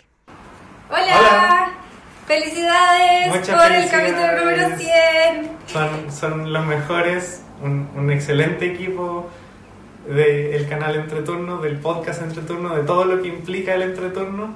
Son un, un excelente grupo de personas y muchas gracias por darnos lo que, lo que nos han entregado por tanto, tanto tiempo y tantos, tantos capítulos. Un abrazo grande, les Sí. mandamos, estamos muy contentos de que eh, sea el capítulo número 100 y además que sean muchos más. Sí, ojalá que sigan, sigan creciendo. La pregunta que eh, Sí. queremos hacer es, Para el entreturno responde, les dejamos un- una preguntita. ¿A qué juego le harían una versión Legacy o de campaña? ¿y qué, a qué juego le harían una versión portable para llevar a cualquier lado? Eso, un saludo Muchos y saludos. que estén bien. Que estén bien, adiós. Chao. Uh, Versión Legacy bien. y versión portable. mm. ¿Alguien quiere partir? Oye, yo No, no, te- yo, no se yo no. peleen, por favor. el Legacy lo tengo listo. Yo, un Five Tribes Legacy, Oh, ¿Cómo estaría? Eterno. así. eh, et- no, pero rompiendo cosas, eh, dejando la- los- las, las palmeritas, eh, que entren nuevos tipos de meeples y vayan saliendo. Yo creo que eh, es un sueño que claramente nunca va a ocurrir, pero, pero sí sería bueno. Yo, a mí me gustan mucho las mecánicas, las mecánicas Legacy y, y de mis juegos favoritos yo creo que es el que mejor le, el mejor le iría. Eh, y versión portátil, bueno, como que todo es muy abstracto. Un azul portátil sería bueno. Eh, a pesar de que uno ya se lo puede como un poco hacer, pero ese podría funcionar si en realidad hasta sería reducirlo de tamaño. Si en realidad no eh, no hay no, no hay que cambiar ni tamaños de cartas ni nada de eso. Así que esas son mis dos opciones. A mí me gustaría una versión Legacy de algún juego económico. Eh, quizás se me ocurre Food Chain Magnate, eh, sin haberlo jugado todavía, pero entendiendo que, de qué se trata. eh, algo que uno pueda ir generando, ponte tú tu compañía o tu, tu, tu plata o tu qué, y que eso sea lo que vaya. El juego se vaya acordando antes de la siguiente sesión. Me encantaría algo así. Eh, no sé si existe algún juego económico Legacy, ¿eh? creo que no. Creo- Pu- Puede No ser, porque por ahí, pero, pero a mí no me suena. Y versión portable, eh, me gustaría algún juego como de basas portable, en versión de fichas. Que sea como para jugar Ah. en la playa, un jueguito de basa. eh, lo, lo mismo que dijeron de Hive, que se puede jugar en la playa, pero pero algo de basas que, que tú podáis tener una especie de dominó o fichita en la mano. Sí. Eh, el juego que tiene de fondo Pancho, quizá no, pero una versión más simplificada de The Crew podría ser una Más simplificada. que sirva para llevarla a la playa con fichita, obviamente. No sé. Bueno, A mí, ¿qué juego me gustaría? Eh, Estoy, estoy como complicada, pero por ejemplo, eh, me gustaría un Legacy, podría ser un Cooper Island, de partir con algo como más sencillito, y ya, ya tienes la isla con algunas cosas, o ocurren cosas en el tablero, pierdes algunas construcciones para la siguiente. Podría ser ah, onda como, como, como aplicarle algunas cosas de Charterstone, pero a un juego un poco más complejo. Y yo estaba pensando en el mismo que Axel, la versión portable del azul, porque me compré el Playmat para dos jugadores y salgo con la bolsa y el Playmat. Poco, Entonces, encuentro poco que- portátil. Sí. Sí, pero encuentro que igual, igual como que le da, le da su toque Sí. esa versión de dos jugadores. Y, y sí, ese juego o lo- juegos abstractos me gustan eh, que fueran como comprimidos, que haya una versión un poco más simple para, para trasladar. Oye, la serie GIF, así como GIF portátil. Oh, Oye, pero eso, esos siguen con, No. con su premisa de que todos los juegos GIF se podían juntar y hacer otro juego más grande. Porque eso, eso- no, nunca. yo escuché que esa era la premisa de esos lo- juegos. Nunca lo, lo, lo intentaría No, siquiera. yo tampoco, en verdad. Eh, ya, bueno, versión portable, ¡fua! es difícil. Para mí tendría que ser un juego que quiera andar trayendo siempre eh, y que funcione muy fácil. No sé, un Dixit portable, pero pierde un poco de su magia sin cartas tan grandes. Eh, o de repente juegos que tengan mucho mantenimiento, que la versión portable, más que, más que por ser portable, que corrijan el tema del mantenimiento, por ejemplo, un Power Grid o cosas así, eh, lo sería. Pero me cuesta pensar en versiones portables. Ahora, versiones no legacy, pero de campaña, yo creo que desde que salió de Crew quedó demostrado que cualquier juego puede funcionar bien con campaña. Por ejemplo, no sé, un Dominion. Imagínate jugar un Dominion con las 10 cartas normales, pero al final de tu partida puedes elegir una de tus cartas y te la quedas en el mazo. Y juegas de nuevo, pero empiezas con 11 cartas. Y después de la siguiente partida empiezas con 12 y así después de 10 partidas tienes un mazo totalmente eh, diferente al de los otros porque los otros jugadores se van a haber quedado con otras cartas. Eh, imagínate un Century eh, donde partas por uno de los Century, después en la siguiente misión vas pasando al juego medio con otro, después vas avanzando al siguiente Century porque son tres juegos distintos que se pueden ir combinando. Entonces ir pasando por todos y terminar en el juego grande que es el Century triple o ¡pua! no sé, es que cualquier cosa funciona bien con campaña. Así que cualquiera, mi respuesta es cualquiera. Para, para, para sumarme a eso, yo eh, jugué el Aeon's End Legacy y que es un deck builder cooperativo, funciona perfecto. Perfecto. es que todo funciona bien con campaña. No, no necesariamente Legacy, pero todo funciona bien con campaña. En especial cuando la campaña está bien hecha. vale, vale. Vamos con la siguiente pregunta. Quiero enviarles un saludo muy especial a mis amigos del entreturno y felicitarlos por este episodio número 100 alcanzado. Que sean los primeros 100 de muchos episodios trayéndonos las mejores noticias sobre el mundo de los juegos de mesa. A propósito de esto, quiero dejarles mi pregunta para el entreturno Responde. Después de haber vivido 100 episodios en el podcast, ¿con qué se quedan sobre la industria y la cultura de los juegos de mesa? ¿Qué es lo que más los ha sorprendido o cuál ha sido como la mayor innovación que han vivido? Les mando un abrazo y nos seguimos escuchando. El mayor Mm. impacto que hemos vivido en este tiempo. Em, ¿Quién parte? ¿Parto yo? Dale, Pancho, por Ya, Dale. mira, aquí. Uf. Em, perdón que sea un poco localista y hable solo de Chile, eh, pero no he estado muy al tanto de lo que pasa en, en el resto de Latinoamérica. Pero yo diría que lo que, lo que más me ha sorprendido es lo que ha pasado este último año eh, en términos de, ¡fua! de todo, de cantidad de diseñadores, de calidad de juegos, eh, todo lo que está haciendo, por ejemplo, Fractal, eh, Devir Chile que está sacando Mayscape, eh, que haya aparecido Master Games y que se pongan a competir con juegos de súper bajo costo de 5.000 y tanto, 6.000 y tanto, dijo JJ la otra vez. Eh, Eh, bueno, Fractal también está comenzando con esta línea de juego en sobrecito. Entonces veo que está, se está empezando a llegar a una madurez. Hay muchos autores que, que están sacando juegos en editoriales ya un poco más reconocidas. Entonces siento que estamos empezando a dar un saltito eh, a la profesionalidad que me encanta. Me encanta. Y no sé cómo estarán los otros países.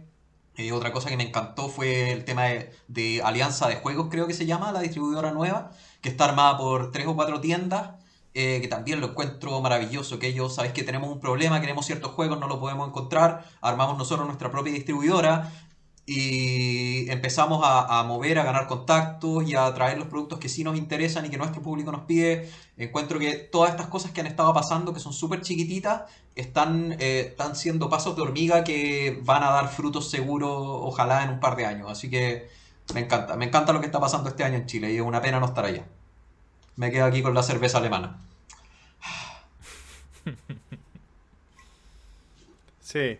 Eh, está difícil, ¿eh? porque es un año complejo que, que, yo creo que todos los hobbies y todas las industrias y todo, todos lados están diciendo cosas de, de, lo que ha pasado este último tiempo, pero tal vez lo que ha pasado desde que nosotros estamos en el podcast, que, que es el 2016, eh, yo personalmente puedo decir, o sea, yo he aprendido mucho. He aprendido mucho, o sea, yo, ustedes se han dado cuenta al menos que, que yo soy el menos jugón de los cuatro, soy el que menos juegos tiene, soy el que menos conocimiento tiene, eh, soy el más simpático, pero eso no agrega mucho a, a, a este punto. Pero eh, he aprendido mucho de, de, de, mis compañeros acá en el entreturno y también de los auditores. He aprendido mucho de tener que prepararme para poder eh, hacer los capítulos. Y, y ahí la revelación es que todo es un poquito más carnoso de lo que uno siempre cree al principio. Siempre hay, en la misma conversación de la BGG, uno creía que los primeros 10 juegos eran los únicos vuelos del mundo cuando partió esta cuestión. Después creía que los primeros 100. Y después uno ya abre la mente y dice, oye, esto no tiene límite. Puede pasar cualquier cosa. Y el mismo hecho de ir haciéndonos preguntas, entre tú no respondes, ir pensando, el, eh, el, mismo hecho de que ustedes vean estas conversaciones, se abren también otros criterios, otras maneras de pensar. Creo que eso para mí es lo que más me gusta. Ver, ser parte de ese, de ese proceso. Yo interpreté la pregunta de otra manera, de como qué cosa me impactó más estando en el podcast, o sea, como como como viviendo acá el diario vivir y, y, hay dos cosas, o sea, hay una cosa que mm, si bien no estaba yo en el podcast físicamente, al aire, algo que me impactó mucho eh, cuando estaba en España fue eh, cuando me enteré, por estar en el podcast, que eh, habían comprado SkyTip por parte de Asmodee. Eh, creo que eso... Porque yo, vi, yo nací como jugadora cuando ya existía Devir. Pero ver que una empresa local la compra un gran grupo, que es súper representativo de... Y, y ya estamos hablando de cientos y cientos de juegos eh, para mí marcó algo súper importante y, y, y, no me hubiera enterado como primicia si no hubiera estado en el podcast. Entonces fue, fue como algo, algo como que, que para mí fue súper impactante. Eh, y también saber que eh, dentro de eso eh, se quedaba con una parte de lo local chileno que iban a seguir trabajando las personas que estaban habitualmente en SkyTip y que si bien iba a ser una mega empresa, íbamos a seguir teniendo ese contacto humano que teníamos anteriormente.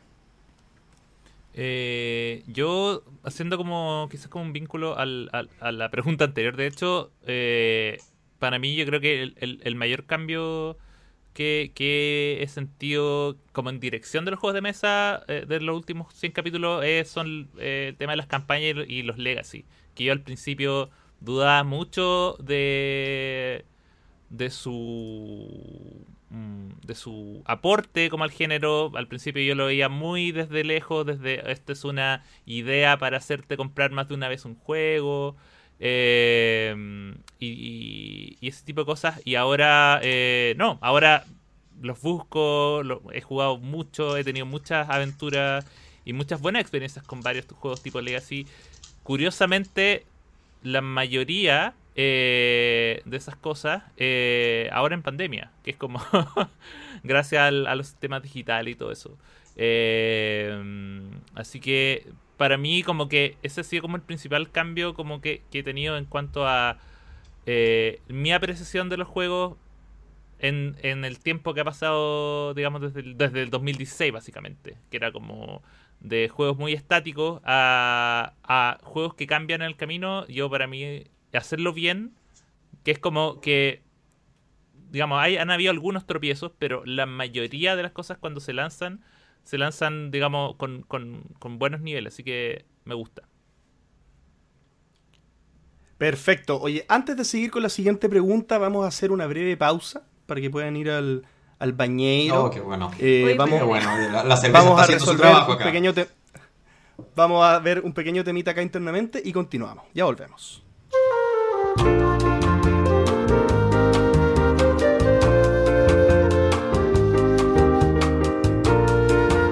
Estamos de ¡Eh! regreso. Si escucharon todo lo que dijimos entre medio es porque lo hicimos mal. Pero no creo. Parece que, no parece que funcionó bien. Eh, seguimos entonces con la siguiente pregunta. Vamos por ella. Hola equipo del Entreturno, quería felicitarlos primero por el programa número 100 y agradecerles todos los momentos que me han acompañado en la micro, eh, lo han hecho mucho más divertido. Quería preguntarles sobre qué ha cambiado desde el episodio 1, tanto técnicamente como sus impresiones de algunos juegos y opiniones quizás del medio. Eh, ¿Qué cosas han variado desde el episodio 1 hasta hoy el número 100? Eso principalmente, un saludo a todo el equipo y muchas gracias por seguir entreteniendo mis tardes. ¿Qué ha cambiado Además desde el de que episodio Pancho uno? Además fue? de que Pancho se fue. ¿Qué ha mejorado? Perdón, ¿qué ha cambiado del episodio 1? Además de que llegué yo, también, yo también soy un cambio. Sí. Uy, sí. A ver, partamos con la parte técnica. JP. Técnicamente uno gana experiencia, uno gana soltura.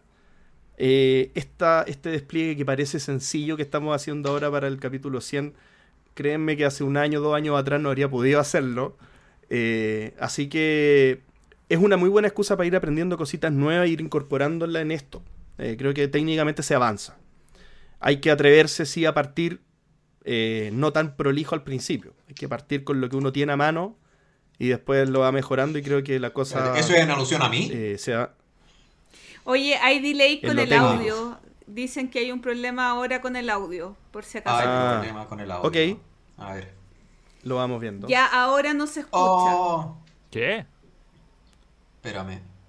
JP con delay. Algo ¿Quién está pasó. estropeado? Puede ser. Estamos resolviéndolo.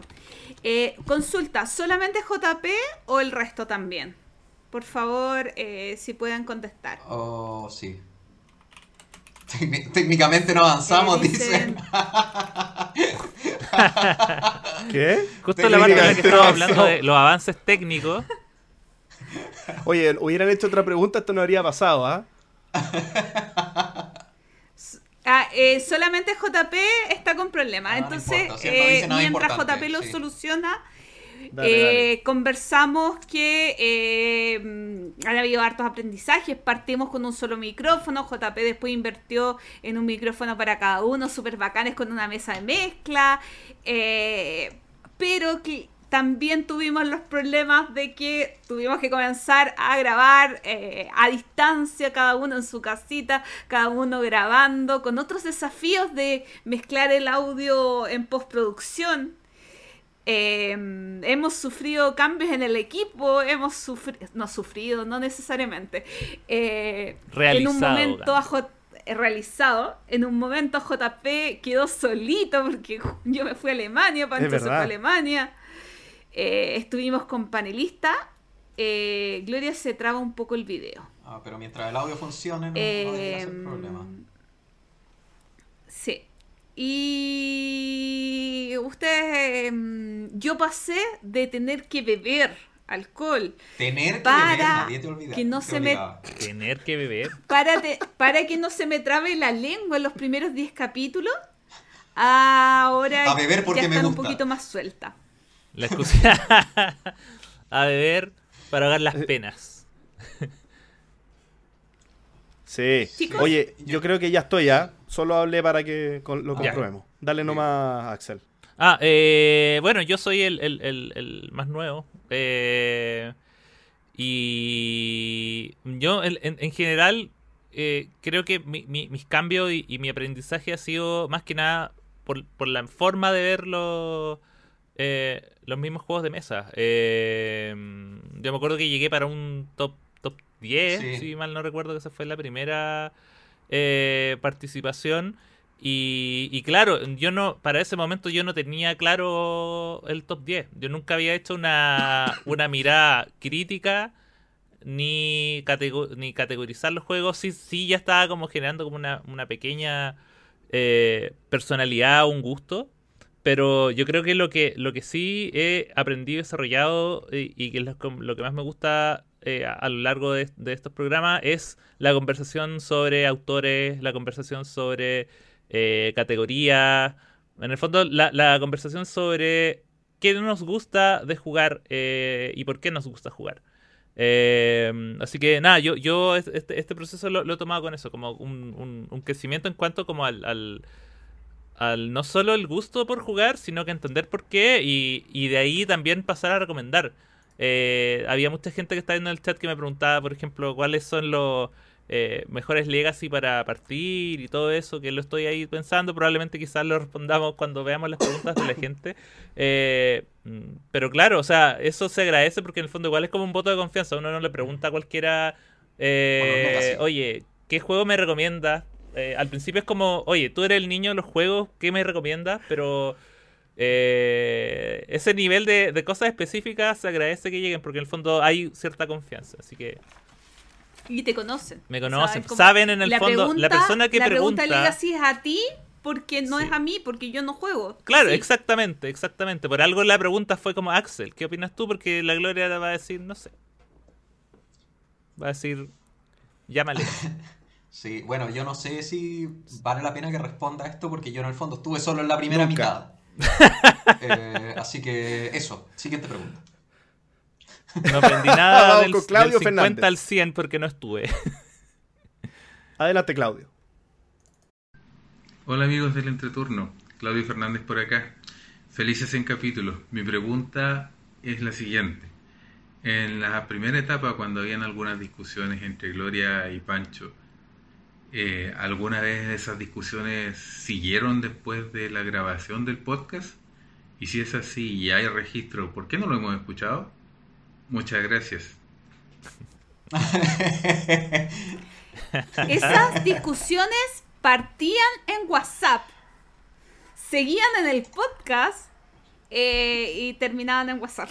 No, sé. sí. Y, y la, y después el- la Gloria iba a buscar a la casa, macho. y ¡pum! No, pero es- esas discusiones eran siempre reales, lo mismo con JP y todo, pero eh, si bien seguían a veces después del capítulo, era más que nada por diferencias de opiniones y no mucho más que eso, o sea, no era que se tradujeran al- a la vida real, por ejemplo, la mayoría de las veces yo venía en, au- en auto a- a- porque grabábamos donde JP y después termináramos como termináramos. eh, yo iba a dejar a la Gloria a su casa, no la tiraba al mapocho, no hacía ninguna cosa. Así que Yo le organicé la despedida a Pancho, o sea, no es que lo odie. No, pero es porque quería querías, que eh, querías asegurarte que se fuera. Sí, pero no, la... En el fondo, en el fondo yo odiaba a Pancho, pero lo extraño caleta. Como que, no, no, no es odiada, pero peleaba mucho con Pancho. Pero eh, igual, en el fondo, extraño sus comentarios. y, y que sepa que siempre tengo la razón. Ese, ese es el tema. Ese es el tema. Oye, tremendo, tremendo, ¿ah? Pero Eh, no, no están grabados. eh, Esa era la, la siguiente- otra pregunta que había hecho. No están grabados. Sí. Ah, Sí, no. Sí, no, no hay registro, ni de las violencias físicas tampoco hay registro. Se quedó todo ahí en, en el set. Oye, invitamos a Cristian Martínez. Adelante, Cristian. Hola, acá Cristian de La Serena. Quería antes que todo felicitarlos por estos 100 episodios que nos han dado durante todos estos años, eh, los cuales nos han enseñado mucho más sobre los juegos de mesa y de los cuales disfrutamos mucho. Ahora la pregunta. ¿Existe la posibilidad de que el entreturno comience a hablar de juegos que no se encuentran dentro del satélite del hype o de las grandes editoriales, ya que he descubierto juegos de distinta índole en otras áreas, pero que son incluso mejores que, que un Feld, por ejemplo. Se los dejo ahí. Y una pregunta más, pero este es para Gloria. ¿Existe la posibilidad que salga de su zona de confort y pueda dedicarse a jugar algunos Ameritrash o algunos juegos totalmente diferentes que quizá ella dice que no le gustan, pero que se dé la oportunidad de jugarlo, sin necesidad de estar colocando algún bloqueo? Se lo dejo ahí. Y una vez, gracias por darnos tanto de ustedes y, una vez felicitaciones por los 100 episodios. Chao. Esta pregunta tenía nombres y apellidos, ¿ah? Sí, mira. Oye, pero, pero hizo una aseveración que, que Axel se. ¡Oh, oh! Sí. Le, le dio, pero. Sí. Esta gente se pone muy atrevida, la gente. se pone muy atrevido. Ay. eh, Oye, pero esta, esta pregunta es para Gloria y para Axel y la segunda parte es para Gloria, ¿no?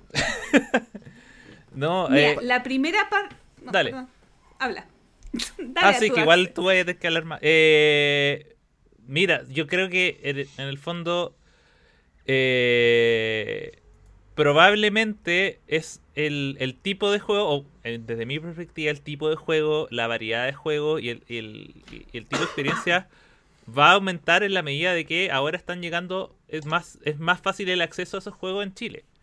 Eh, yo igual siempre, siempre me sentí como un poco eh, también fuera de la órbita porque yo compraba muchos juegos afuera. Eh, de Amazon, eh, Miniature Market. eh, pero claro, pero como eran, como eran grandes inversiones y también se demoraban tiempo, uno tiene que hacer un estudio previo y decir, ya, voy a gastar X cantidad de dinero para comprarme X cantidad de juegos. Ojalá que cuando llegue seis meses después sea bueno.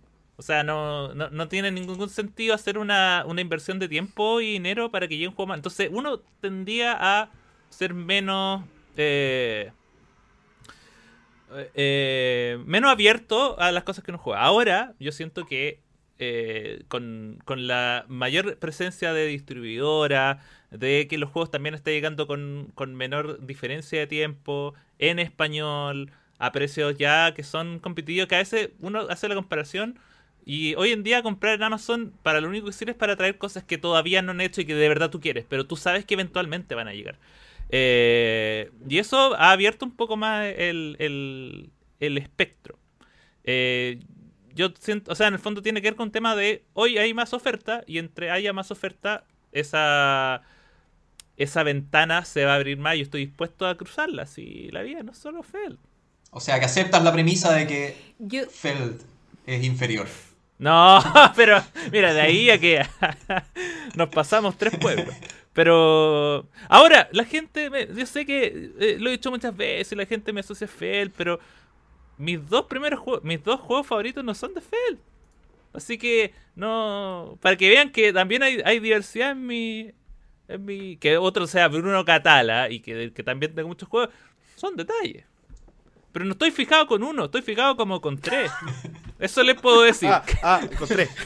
Eh, he pasado de estar fijado en un autor a estar fijado en tres autores. Así que to- si eso no es ser abierto, no sé qué es. Muy bien.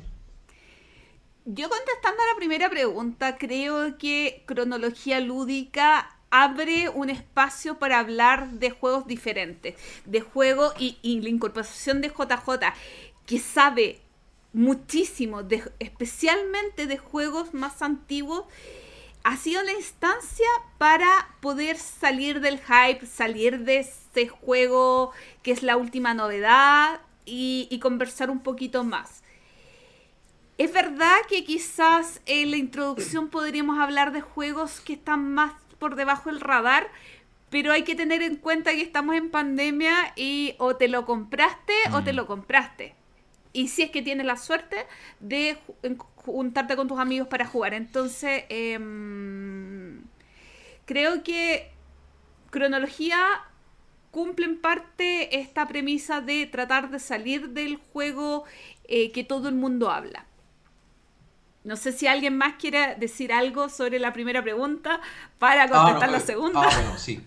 Yo quería decir que en el fondo, eh, sí, el te- es que hay un tema ahí que es súper complicado porque mirando el ranking de la, de la BGG, eh, se ve que hay un tema que, a ver, para que nosotros conozcamos un juego, hay un tema que va más allá del juego mismo y es la labor que tiene que hacer la editorial en términos de producción y en términos de marketing. Porque tú puedes tener un juego muy bueno que si lo sacaste solo en tu país o solo en tu ciudad o hiciste una producción limitada, puede ser el mejor juego del mundo, pero no mucha gente lo va a jugar. Por lo tanto, no va a estar en el radar de nadie y nadie lo va a conocer. Entonces, claro, hoy hablamos un poco de algunos juegos, no me dejaron decir tres más, pero bueno. Eh, pero eh, yo creo que es un tema ahí que empieza a mostrar que la industria no depende solo de juegos buenos, sino que también depende de productos bien producidos y bien marketeados y bien llevados a las tiendas para dar accesibilidad a los jugadores. Eh, así que eso, eh, sigue con tu pregunta, Gloria. ¿Cristian? No. Eh, ¿Por qué? El, tiemp- el tiempo es acotado y tengo muchos. Debo tener 80 juegos sin jugar en mi ludoteca. No sé, no tengo idea. O 30, aunque sean 10. Le voy a dar prioridad a los le voy a dar prioridad a los juegos de mi ludoteca que no he jugado. Le voy a dar prioridad a los juegos de mi ludoteca que me gustan. No quiero sacrificar mi. Ah, valioso tiempo. No quiero sacrificar mi valioso tiempo en jugar algo que no me va a gustar. Si, si un filler no me... A ver, los roles ocultos no me gustan. Evitaría jugarlo, pero si el juego dura 10 minutos, 15 minutos, media hora, puedo hacer ese sacrificio con tal de estar con mis amigos. El Ameritrat no me va a tomar media hora. No estoy dispuesta a gastar dos horas de mi tiempo o Dos horas para aprender a jugar. Eclipse o no sé, o, jue- o seis horas por un juego que no me va a dar la felicidad que yo estoy buscando en un juego de mesa. Sigamos entonces. Invitamos ahora a Diego Peña. Adelante, Diego. Vamos a abrir. Hola amigos del entreturno, los quiero felicitar por estos 100 capítulos, estas 100 alegrías al aire que han tenido en, en- en su tremendo podcast y les quiero agradecer porque eh, esta cuarentena ha sido mucho mejor, mucho más llevadera gracias a escucharlos todos los meses con sus capítulos súper interesantes y que aportan tanto a la cultura lúdica. Mi pregunta para ustedes es la siguiente. ¿Por qué les gustan los juegos de mesa? Que estén muy bien. Chao. ¿Y para qué nos vamos a complicar con preguntas rimbombantes si podemos hacer la pregunta más sencilla, pero más amplia y más compleja a la vez? Muy difícil. Es muy, muy difícil. ¿Quién parte? Eh, por- pero, Gloria, por favor, ¿por qué Gloria. te gustan los Ameritrash? Per- eh, lo- los- los- Porque me hacen feliz y casi lo cerraría ahí. Pero quizás la felicidad definir como felicidad compartir con gente que me agrada, eh, sentirme, ah, va a sonar ridículo, pero sentirme inteligente, o sea, sentir que hago producir mi cabecita y, y esa, eso me provoca felicidad. Yo creo que, que eso vendría siendo eh, la felicidad que se ve tanto eh, en mi interior como en compartir la mesa con otras personas, por más que no me gusta interactuar con ella eh, en el tablero. Sí. Sí, yo estoy de Oye, acuerdo les, con... di, les di tiempo. a Estoy de acuerdo. No, no, no, si yo ya lo había pensado. Creo que el tema de la sensación es lo, es lo primordial. Eh, es difícil describir al final, porque uno podría decir porque pienso, porque la- las cosas que hago eh, me, me ponen en situaciones de lógica o de... La realidad es como te, te hacen sentir. O sea, yo, eh, hay una felicidad en distintas cosas. Y yo la verdad siento una felicidad muy grande mecánicamente, en lo que hago. Porque obviamente en temas sociales hay, hay otras cosas que también me gustan. Eh, juntarme a hacer otras cosas, a tomar algo, digamos, con amigos. Creo que prefiero socializar mediante otras cosas y no, y no por los juegos de mesa. Eh, pero lo- los juegos de mesa me generan una sociabilización específica que me hace muy feliz. De, de ponernos en desafíos amistosos, de repente no tan amistosos, pero eh, en un escenario seguro en el que podemos competir, poner lo mejor de nosotros, pero después todo queda ahí y, y se guarda la caja y, y todos quedamos tan amigos, tan familia como siempre. Entonces creo que es eso, es, es la emoción que me hace pasar. Yo añadiría a eso. Eh, ah, bueno, dale, dale, Axel. No, dale, dale, dale. Ah, bueno. Sí, está ahí añadiendo. Yo añadiría a eso el tema, el tema que puede sonar feo, pero es una cosa acotada. Los juegos de mesa tienen una duración y tienen un tiempo. Y se necesita además más gente. Porque yo cuando empecé con los juegos de mesa fue como un escape, eh, porque estaba muy pegado con eh, juegos de cartas coleccionables y con videojuegos, donde yo me podía pasar todo el día y todo el día y todo el día. Y dije, no, tengo que hacer un stop en esto, tengo que parar, tengo que cambiar mi vida. Entonces es parte como de mi, mi transformación como persona. Eh, y decidí, ok, voy a jugar a cosas, pero un juego de mesa que si dura 60 minutos, dura 60 minutos, de repente 5 más, 5 menos, y después se acaba. Y si quiero seguir jugando, o no, tengo que empezar de nuevo, o tengo más gente. No es como jugar un juego en línea que me puedo pasar días y días y días pegado. Entonces, para mí, eso es una cosa súper importante. Y junto con eso, el tema de la, de la materialidad, que también le da un- una cosa mucho más, eh, no sé, me atrae más. Yo creo que todos los que jugamos nos gusta el tema de la materialidad. Sí, eh, bueno, yo, yo siempre me, han hecho varias veces la pregunta y yo igual la tengo más o menos clara, que es que a mí me gustan los juegos, a mí me gusta el acto de jugar. Y yo lo, lo he dicho acá, partí con los videojuegos, yo sigo en los videojuegos, eh, pero me gusta a mí el, el- el acto de jugar, de conocer eh, reglas y, y, y nada, en el fondo, es- eso es lo que a mí me gusta. De hecho, a mí el- en, en lo principal me gusta finalmente también la, deconstru- la deconstrucción misma del juego, eh, de saber qué es lo que se hizo al momento de diseñarse y, y todo eso. Y por lo mismo, mi, mi acercamiento al juego de mesa en particular es a través de las reglas, de saber cómo se juega. No, necesariamente eh, el ganar, sino que saber cómo ganar o las diferentes estrategias y lógicas que ganar, qué es lo que se hace. eh, y también los diferentes roles en los que te puede poner eh, un juego. Porque al final, ya sea un videojuego, ya sea un juego de mesa, ya sea un juego de rol, finalmente lo que lo hace efectivo o no es qué tan efectivo fue en lograr que tú te metieras en su propuesta. Ya sea eh, desde ser un, un granjero que tiene que alimentar a su familia hasta un rey que tiene que colocar los zetas para acumular puntos. Eh, en algún momento eso tiene que ser lógica, de la misma lógica en que, de, de la misma forma en que, no sé, pues, juegos como Tetris hacen la misma, el mismo sentido que un juego como Call of Duty, a pesar de que uno es más realista que el otro los dos tienen el mismo nivel de, éxito en diferentes maneras. Y lo mismo veo en los, juegos de mesa. Hay juegos que son más eh, un traspaso de, de cosas reales a un tablero y otros que son finalmente eh, cosas que son, digamos, totalmente abstractas y cuando esas ambas cosas pueden funcionar es lo que me atrae. Perfecto. Vamos con, el- con la siguiente pregunta con Diego de la Ruta del Meeple. Hola amigos del Entreturno, Eh, soy Diego, soy parte de la ruta del Middle. Eh, les mando un saludo afectuoso a todos los que están aquí presentes en la transmisión también. Y quería mandarle este video, bueno, primero que nada para felicitarlos por su capítulo número 100 de su podcast. Eh, un verdadero ejemplo de perseverancia, de trabajo, de esfuerzo y sobre todo de profesionalismo al momento de realizar eh, actividades relacionadas a este hobby, ¿no? a este pasatiempo, a esta gran pasión que son los juegos de mesa. Eh, realmente un, equipo inspirador, la verdad, eh, invitándonos siempre a conocer más, a aprender algunas cosas, a involucrarnos de a poquitito en diferentes aristas que, que comprenden todo esto de lo que son los juegos de mesa. Así que felicitaciones, sigan creciendo, sigan haciéndolo tan bien como lo hacen, sigan inspirando y eh, expandiendo el mundo de los juegos de mesa a todos sus audioscuchas y ahora también los que ven por YouTube. Quería dejarles una pregunta.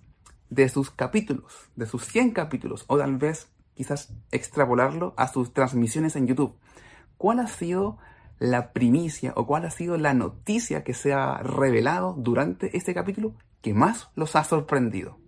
Eso, que estén muy bien, un cariño, que estén, que sean 100 capítulos más, o muchos más. Hasta luego, chao, chao. Uh. para mí, rápido, eh, cuando Álamo dijo que Bonfire lo iba a sacar en español, porque es Fel. Y lo dijo en el entreturno. Pero ya habíamos wow. quedado claro que había muchos juegos mejores que Felto, ¿no? pero, pero es un diseñador, no un juego.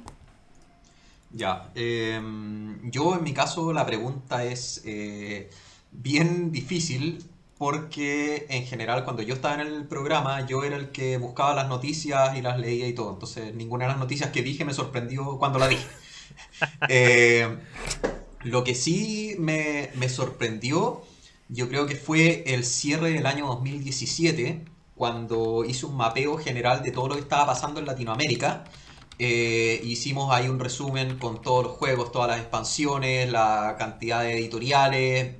Y de verdad a mí me sorprendió y dije, uff, Latinoamérica viene súper bien encaminado y si los siguientes años siguen así, es que ya vamos a empezar a tirar para arriba muy bien. eh, con mucho, eh, lamentablemente el 2018 fue bastante más malo de lo que yo esperaba. Pero bueno, eso es otra cosa. Pero sí, se acumularon. eh, Ese año a mí me sirvió mucho. Yo creo que eso es lo que más me, lo que más me sorprendió. ¿Alguien más? No, está perfecto. Vamos con la siguiente pregunta. eh, Jonathan Gómez. Hola a todos, eh, soy Jonathan Martín del podcast República Lúdica, pero sobre todo soy fiel oyente y seguidor del entreturno. Así que bueno, eh, quería felicitaros por entrar en el selecto club de los podcasts centenarios sobre juegos de mesa y bueno, sobre todo felicitaros por, por ponerle tanta pasión, tanto cariño a, a la divulgación sobre, sobre la afición, sobre los juegos de mesa. Y bueno, la verdad es que os preguntaría mil cosas porque es como si os conociera de, de toda la vida, ¿no? Después de tantos, de escucharos en tantos programas, pero ya que estamos en el programa 100, pues me gustaría que, que, me dijerais, que revelarais el secreto, que me, que me contarais cuáles son los ingredientes necesarios para conseguir llegar a los 100 programas y sobre todo, vamos a poner ahí, vamos a poner un poquito de color, vamos a poner un poquito de salseo. Eh, quería saber si hubo algún momento en el que pensasteis que, que no ibais que no ibais a seguir, que no sé, por algún motivo la cosa no iba, el proyecto no iba a poder continuar. Y bueno, ya que estamos celebrando vuestro, vuestro podcast, también pues me gustaría saber más detalles de, como se dice en España, de cómo se hace el chorizo, ¿no? De, lo que ocurre entre bambalinas. ¿eh? cómo decidir los contenidos de cada programa, las secciones, si hay guion, si no hay guion, quién lo hace, quién tira para adelante, quién es, eh, quién es el primero o la primera que dice, eh, hay que grabar, eh, ¿qué va- ¿de qué vamos a hablar? ¿no? Si hacéis una apuesta en común previa o si os lanzáis ahí a, la aventura a lo que salga. Y antes de que se me olvide, eh, lo más importante de todo lo que os quería preguntar es cómo es posible que, hayáis llegado al programa número 100 y que los seguidores del entreturno no tengamos un nombre que, que nos una afectivamente como comunidad. No sé, cuando, cuando lo he pensado, pues se me han ocurrido, no sé, eh, entre turnianos, entre turnianes, entre turnianas, entre turneras o entre turners, ahí, no sé, ahí lo dejo, a ver qué sale. Eh, bueno, eh, salud y que vengan muchos más entreturnos. Bravo. Salud entonces, salud entonces, salud entonces Salud, primero. salud, con agüita. Salud con agüita y, y vamos A no ir respondiendo las tres preguntas de Jonathan eh, Martín, perdón, dije Gómez, dije su segundo apellido, sobre no, sobre si alguna vez pensamos que no íbamos a llegar, si fue un error haberle puesto 001 al primer capítulo. Eh, no, nunca. Sí, no, pensé. Yo personalmente sí lo pensé. Eh, está... Porque la vida va, pas- va- va avanzando. Cuando Pancho se fue, también fue como un, una... Se fue una más de la mitad del podcast ahí, se fue todo el peso del no, podcast. se fue. Se fue todo lo que. Ahí nos dimos cuenta que lo fácil que era ponernos de acuerdo sin, sin tantas trabas y sin tantos problemas. No, no, pero hablando en serio, eh, es difícil, es difícil y la constancia no es porque uno se, porque uno diga tengo que ser constante. O sea, la constancia implica, eh, eh, hay- hay que evitar todas las veces hay que editar. Y me puedo demorar más o menos, pero tengo que editar el capítulo tengo que salir. Gloria, eh, en las redes sociales son un trabajo. O sea, eh, eh, no, es, no es fácil tener que estar dándole vida continua al podcast a través de las redes sociales. Lo que hacía Pancho también, o sea, era, era heavy el tema de las noticias, constantemente tener que estar revisando contenido. Eh, así que yo la verdad creo que es común entre todos que, que no, era segu- no era carta segura que íbamos a llegar hasta donde estamos hoy día. Es la verdad. ¿Y cómo, cómo se hace? ¿Cómo es? ¿Cuál es- cuál es el secreto para llegar a los ¿Cómo se 100? hace la.? El secreto, No, no, la no, salsa. No, no, no, no. eh, se me olvidó cómo, cuál era la, la palabra que usaba. Eh, no importa. Eh, ¿Qué cosas hacemos? ¿Cómo nos dividimos el trabajo? Eh, yo generalmente soy la que catetea. Gra- ¿Cuándo grabamos? ¿Cuándo ¿Cuándo grabamos? ¿Cuándo ¿Cuándo grabamos? grabamos? ¿Cuándo grabamos? ¿Cuándo grabamos? Eh, parezco disco rayado. Eh, y si hacemos pautas, sí, pero muy general, muy general. Eh, la verdad es que cada uno hace su propia pauta, o sea, hacemos una pauta general, pero cada uno ve cómo abarca la sección y, por ejemplo, no conversamos previamente de qué juegos vamos a conversar. A lo más, oye Axel, ¿tú vas a hablar del juego que jugamos juntos o lo hablo yo? Sí. Eh, eso es lo más cercano a una pero, pauta. pero la verdad es que es bastante improvisación y, y caos. Hay pequeñas pautas para los temas de la semana en los que tratamos de estructurar ciertas dimensiones de los temas y que los vayamos tocando en orden. Ahí yo soy el más como... Sí, Eh, pero principalmente, por ejemplo, es JP, lleva tú el tema de la semana. Entonces, eh, JP ve eh, su pauta o, o con la, la reseña. Es como, ya, ¿quién es el que se maneja mejor en el juego? Lleva tú la pauta de esa reseña. Mm. Bueno, yo tengo que decir que en mis tiempos no era así. Cuando yo estaba en el entreturno teníamos un Google Doc que yo iba llenando siempre, porque yo me encargaba del contenido, así que yo tenía una lista de unos 20 o 30 entrevistados que podíamos tener para futuro, unos 20 o 30 temas de la semana también, y tenía, tenía armados más o menos capítulos para bastante tiempo, cosa de que en el fondo eh, llegada, lle- llegado, llegó el 100. llegado el momento de la, de la grabación, era básicamente, no el momento de la grabación, pero la semana antes de la que fuéramos a grabar, era buscar, ok, tengo estos temas, me tinca esto, ha pasado esto en el mundo, está esta polémica, qué tema se asocia un poco más, o a cuál, a qué persona le, le tinca más invitar. Eh, perfecto, este no me respondió, pero me respondió este otro, vamos, y qué, te- qué tema se asocia con esa persona. Entonces, claro, era un poquitito más estructurado al parecer. Ahora, bueno, la experiencia, Después- la experiencia mejoró, también hace que después- uno se ponga más mejoró. flexible también. Uno no necesita tanta estructura cuando ya tiene más experiencia. Pero un secreto para poder llegar a los 100 más rápido habría sido, en el fondo, sacar un capítulo cada semana y en vez de hacer un capítulo de dos horas cada dos semanas, hacer dos capítulos de una hora. Dividir en el fondo la entrevista y ese habría sido, ahí habríamos llegado en la mitad del tiempo al, al capítulo 100. Y para ir más lejos, ¿por qué no uno cada día? Y ahí llegáis mucho. Eso. Te demoráis menos de un año en llegar. Eso. Tres meses. Oye, y, y sobre el nombre, en algún momento César había hablado siempre eh, cuando nos escribía correos, si no me equivoco, él era el que proponía entre turniano, entre turnino, Eh, pero no es que lo hayamos adoptado como frase típica. Yo creo que lo más cerca que estuvimos era el tema de los teams. De ser parte del Team Pancho, Team Gloria o Team JP que habían. En el Team JP creo que habían dos personas. Eh, Pero metían harto ruido. Y el resto estaba, eh, eh, el resto estaba en, el, en, en lo- en los otros. Eh, ¿Tú ibas a decir algo, Axel? Eh, no, que salió entre turnios en, en el chat y me encantó. Ah, está muy bueno. Entre bueno. Oye, nos vamos a Viña del Mar, porque Jonathan y Jimena nos tienen una Grande. Viña. Hola JP. Hola Gloria. Hola Axel. Somos Jonathan y Jimena y quisimos estar presentes junto a ustedes en este capítulo 100.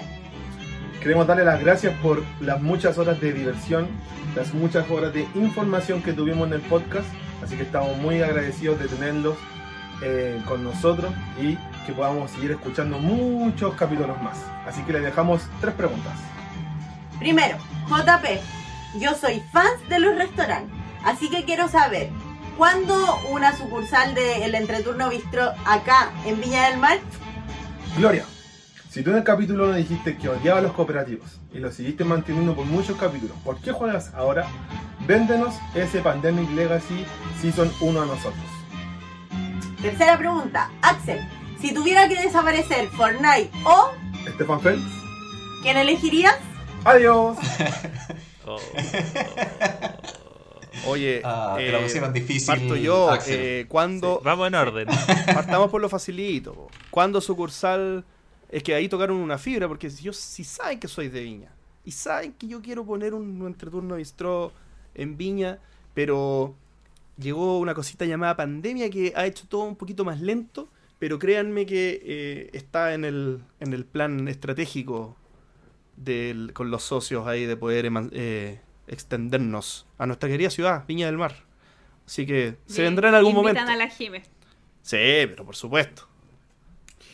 Sobre mi pregunta, eh, no me gustan en general los cooperativos, pero me he dado cuenta de algunos cooperativos que me gustan mucho, especialmente los relacionados con investigación, con detectives y esas cosas. Em, y, eso he ido acomodando. Con un buen grupo, esos juegos me gustan mucho. ¿Por qué no les quiero vender el Pandemic Legacy Season 1? Siendo que no lo he jugado y no tengo proyectos para jugarlo, quizás en algún momento de mi vida quiera. Quizás. Y por eso está ahí guardadito. A ver, mira, yo voy a, voy a hacer una, una salida, pero, pero así por el. Como a lo, a lo Maradona tangente. de esta pregunta, porque me dijeron cuál tenía que desaparecer. Nos dijeron si es una desaparición retroactiva. Entonces, o sea, si me preguntaran si, si Que en algún momento desapareciera Stefan Feld y su y nunca hubiese exi- existido, hubiese sido distinto. Pero, como la pregunta es, desapareció. En estos momentos, yo creo que Stefan Feld ya tengo una ludoteca bastante grande. Todavía me faltan juegos, entonces todavía no los, no lo he probado todo. Entonces, si se va ahora, se fue en su pick. ¿Para qué? Y se fue bien jubilado, entonces está bien. Mientras tanto, Con una Fortnite- buena pensión. to- Claro, entonces Fortnite, en cambio, un juego que está todavía terminando. La, la séptima temporada todavía no termina. Entonces, déjenme por lo menos desbloquear a, a- a Rick Sánchez, que es lo que estoy logrando en estos momentos. Entonces, Pero Axel, cuando recién escuchaste la pregunta, ¿qué contestaste? eh, no sé. No, eh, fue complicado. Cuando recién la dije, no sé cómo me la voy a sacar. Y eso fue lo primero que, que contesté en mi mente. ¿Cómo me voy a volver esto? Pero ahora, en el si, si, si lo vemos por un nivel monetario, por cuánto he invertido en ambas marcas, están más o menos igual. he gastado casi lo mismo que en juegos de mesa que en personajes ficticios digitales que no son tangibles. Eh, espero que le haya gustado mi respuesta. Yo creo que a nadie La le gustó tu respuesta-. No, la respuesta que dijo cuando ustedes lo escucharon fue Fortnite. Fue automático, sí. Sí, y después dijo voy a engañar al público. No se van a dar Y cuenta. después, mi- después mientras nosotros con JP pensamos, o sea, hablamos, Axel buscó una respuesta. Si fuera. Para pero- que vean el tipo de persona por la que van a votar en Just One. No, en Camp Si, en- si fuera retroactivo, si fuera retroactivo sería Stefan Feld. Pero ya que la pregunta no fue clara, y mi respuesta oficial es, es Stefan Feld porque no, porque ya dejó su, sus juegos quedaron. Yo creo que con ese, con ese La- tipo Oye. de, de frases están Vamos. perdiendo Es votaciones para imperecedero. Cancel.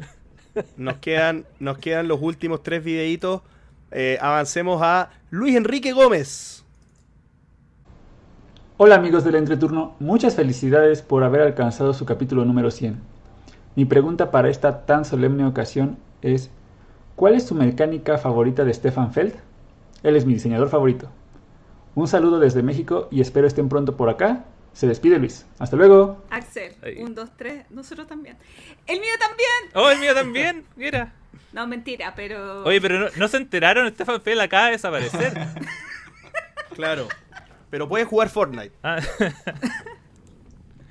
Ya, corto, Mancala. Eh, manipulación de dados, lejos. Esos son sus mejores juegos. Oye, eh, ¿vale eh, ensalada de punto? ¿No? No si sea una Que son todos. Dale. Es que.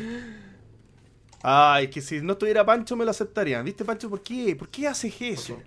¿Por qué ¿Por le qué le haces, invitamos? ¿por qué le haces eso a la gente? Pero bueno, también está el tema de que no sé si fue a- no sé a qué se refiere con mecánicas de Feld, de las típicas que tiene o, o- pero bueno, yo creo que diría mi mecánica favorita que probablemente está en más de algún juego de Feld, que es selección de no acción. necesariamente que la haya inventado, No, pero claro. que él lo haga de alguna Pero forma que te guste. selección de acciones, eh, mi mecánica favorita por lejos. No sé en cuántos Mm. juegos que tiene él estarán y qué tan preponderante. se- Bueno, cuando está siempre es preponderante, pero te diría que esa es mi, mi mecánica favorita. Siguiente. Siguiente. Y como tenemos que avanzar, vamos a. Uy, perdón, no estaba preparado para tanta velocidad. Vamos a Sebastián Hernández. Hernández. Hola amigos del entreturno, mi nombre es Sebastián. Primero que todo felicitarles por este cumpleaños ya número 100 que llevan, un tremendo logro. Aprovecho de decirles que admiro mucho el trabajo que han estado haciendo todo este tiempo, sobre todo por el aportar contenido y discusiones de calidad en torno a los juegos de mesa, que es lo que nos gusta a todos. También obviamente darle la visibilidad y tribuna que se merece, sobre todo desde Latinoamérica. Así que tremendo referente, son 100 años, así que muy bien, los felicito. Bueno, y le hago una pregunta a cada uno de ustedes. Eh, ¿Cuáles considerarían los dos hitos o momentos más importantes para cada uno que han vivido en el entreturno en todo este tiempo? Eso, un abrazo. Para mí el hito 1 es el capítulo 20 que hicimos en vivo en la, ludo- en la Biblioteca de Santiago. Porque ahí conocimos a gente y ahí o sea, y fue como súper impactante, eh, como muestras de cariño que nos Gente que entregaron. fue a ese evento solo a vernos, que no le interesaba el evento. O sea, no es que no le interesara, porque era de lo juegos de mesa. Pero. Pancho está cansado. Oye, eh, yo voy a decir el evento en vivo que tuvimos en el. ¿Cómo se llama este? El cosito del Centro Cultural España. Que hicimos un ¿Ya? cosito en vivo. Sí. Ah, sí. Eh, Sí. Ese. En el escenario. ese a mí personalmente me marcó porque creo que fue un salto como en el despliegue escénico del podcast. Yo sé que tal vez no fue tan decidor en términos del contenido que se generó. Incluso hicimos un juego. ¿Te acuerdas que ahí sorteamos Sí. unos juegos jugando Wits and Wits and Wagers. Oye, estuvo bueno ese. y hubo cierta interacción, tuvo bueno, hubo cier- cierta interacción con el público y creo que ahí también la parte técnica se me han ocurrido cosas para irlo mejorando.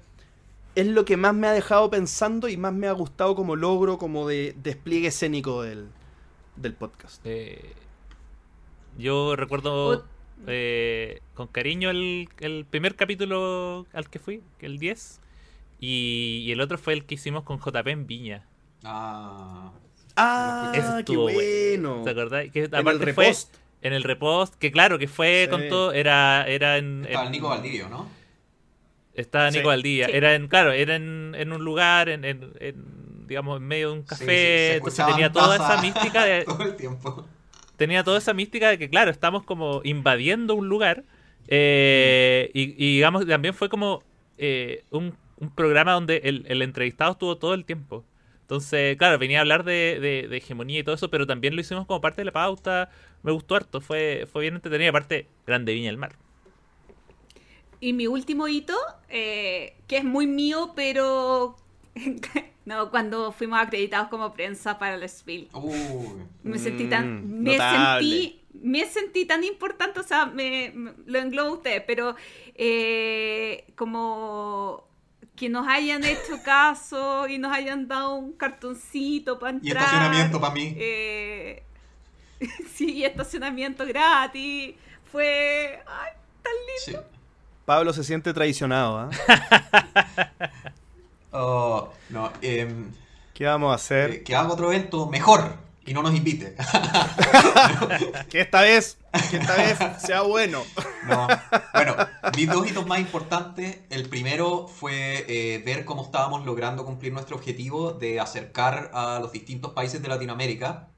En especial en los primeros episodios, ir trayendo gente de muchos países, ir viendo que empezaban a surgir podcasts en otros lados y, nos mandaban mensajes y nosotros hablábamos con ellos y se empezó a crear una dinámica súper rica y siento que en parte se cumplió el objetivo este de eh, ir acercando toda Latinoamérica.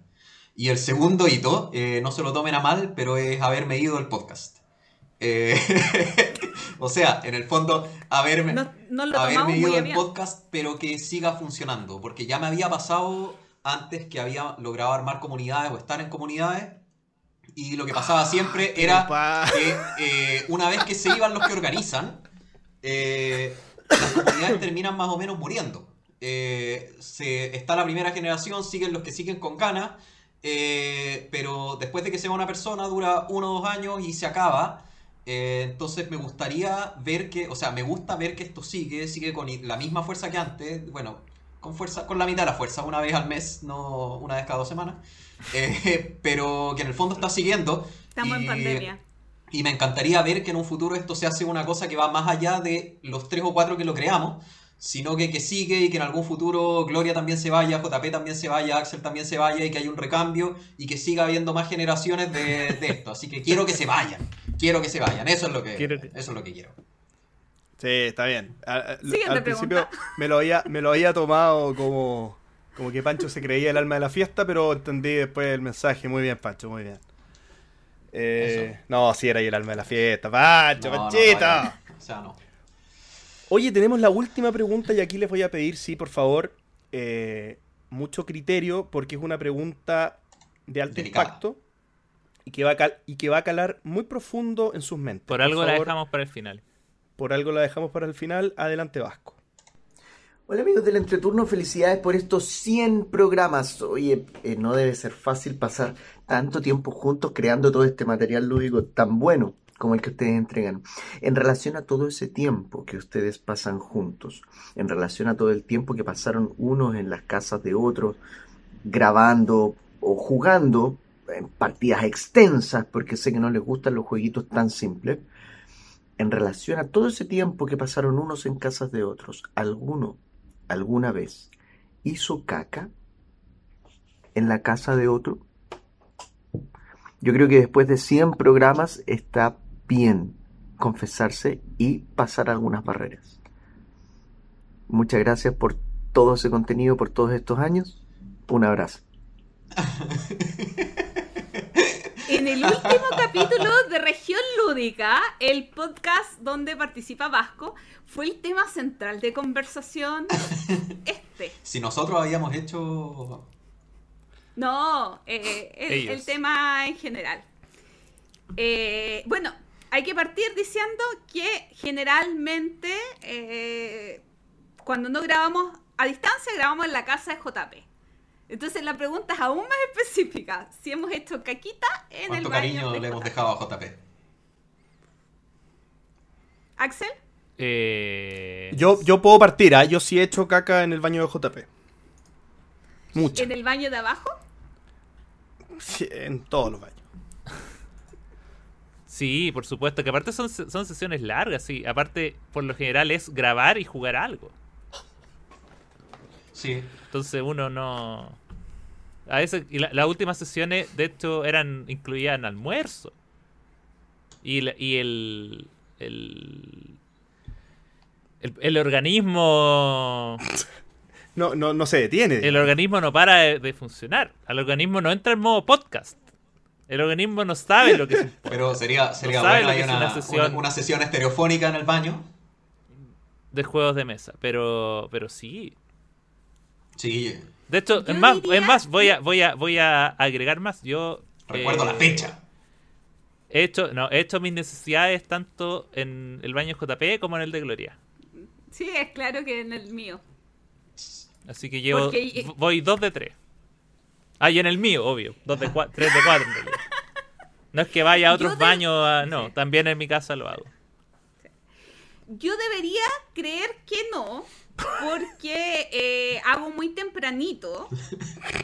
No puedo En creer teoría- en teoría- en teoría, antes de ir a la casa de JP. Pero después de 100 capítulos, lo más probable es que sí. Sí. Oye, Me estoy arrepintiendo tanto de que esta sea la guinda Sí. del pastel. Creo que Horrible. le quitamos, le quitamos La toda seriedad. la, la solemnidad. No, pero está bien. Yo- La seriedad. No, pero yo pi- piensa que es como, como, como una fiesta. Sí. Uno cuando celebra algo en una fiesta. ¿qué, ¿Cuáles son las últimas conversaciones que uno tiene en un No cumpleaños? sé a qué cumpleaños vas tú, pero yo no suelo hablar de estos temas con mis amigos. Pero sí, yo también, yo está claro, en la casa de la Gloria creo que he ido muy pocas veces, pero probablemente lo hice. Yo no tengo problema en hacer en ningún lado, ¿eh? Eh, y donde JP, seguro, sí, me he quedado incluso a dormir en su casa muchas veces, que jugaba, nos quedamos jugando Gloomhaven. La de Axel no la conozco y bueno, yo creo que ustedes nunca vinieron a la mía, así que mi casa está totalmente limpia. Limpia de caca lúdica. Vamos. Eh, bien, y esa era la última pregunta y estamos entonces dando cierre a la transmisión inicial, oficial del capítulo 100 del podcast. Espérame, espérame, Eh, eh, vamos a ir cerrando la ah, transmisión. había preguntas en el chat. De- vamos a seguir. Ah, ya. Sí, sí, sí, sí. Vamos a seguir. Vamos a seguir conectados acá los amigos de YouTube. Eh, pero vamos a dar cierre a la, a la señal de podcast, digamos, a lo que va a salir el día martes 6 de julio para todos los amigos que nos escuchan en diferido. Así que eh, hacemos un alto para poder agradecer a todos los que se sumaron a la transmisión, a todos los que posteriormente van a escuchar el podcast.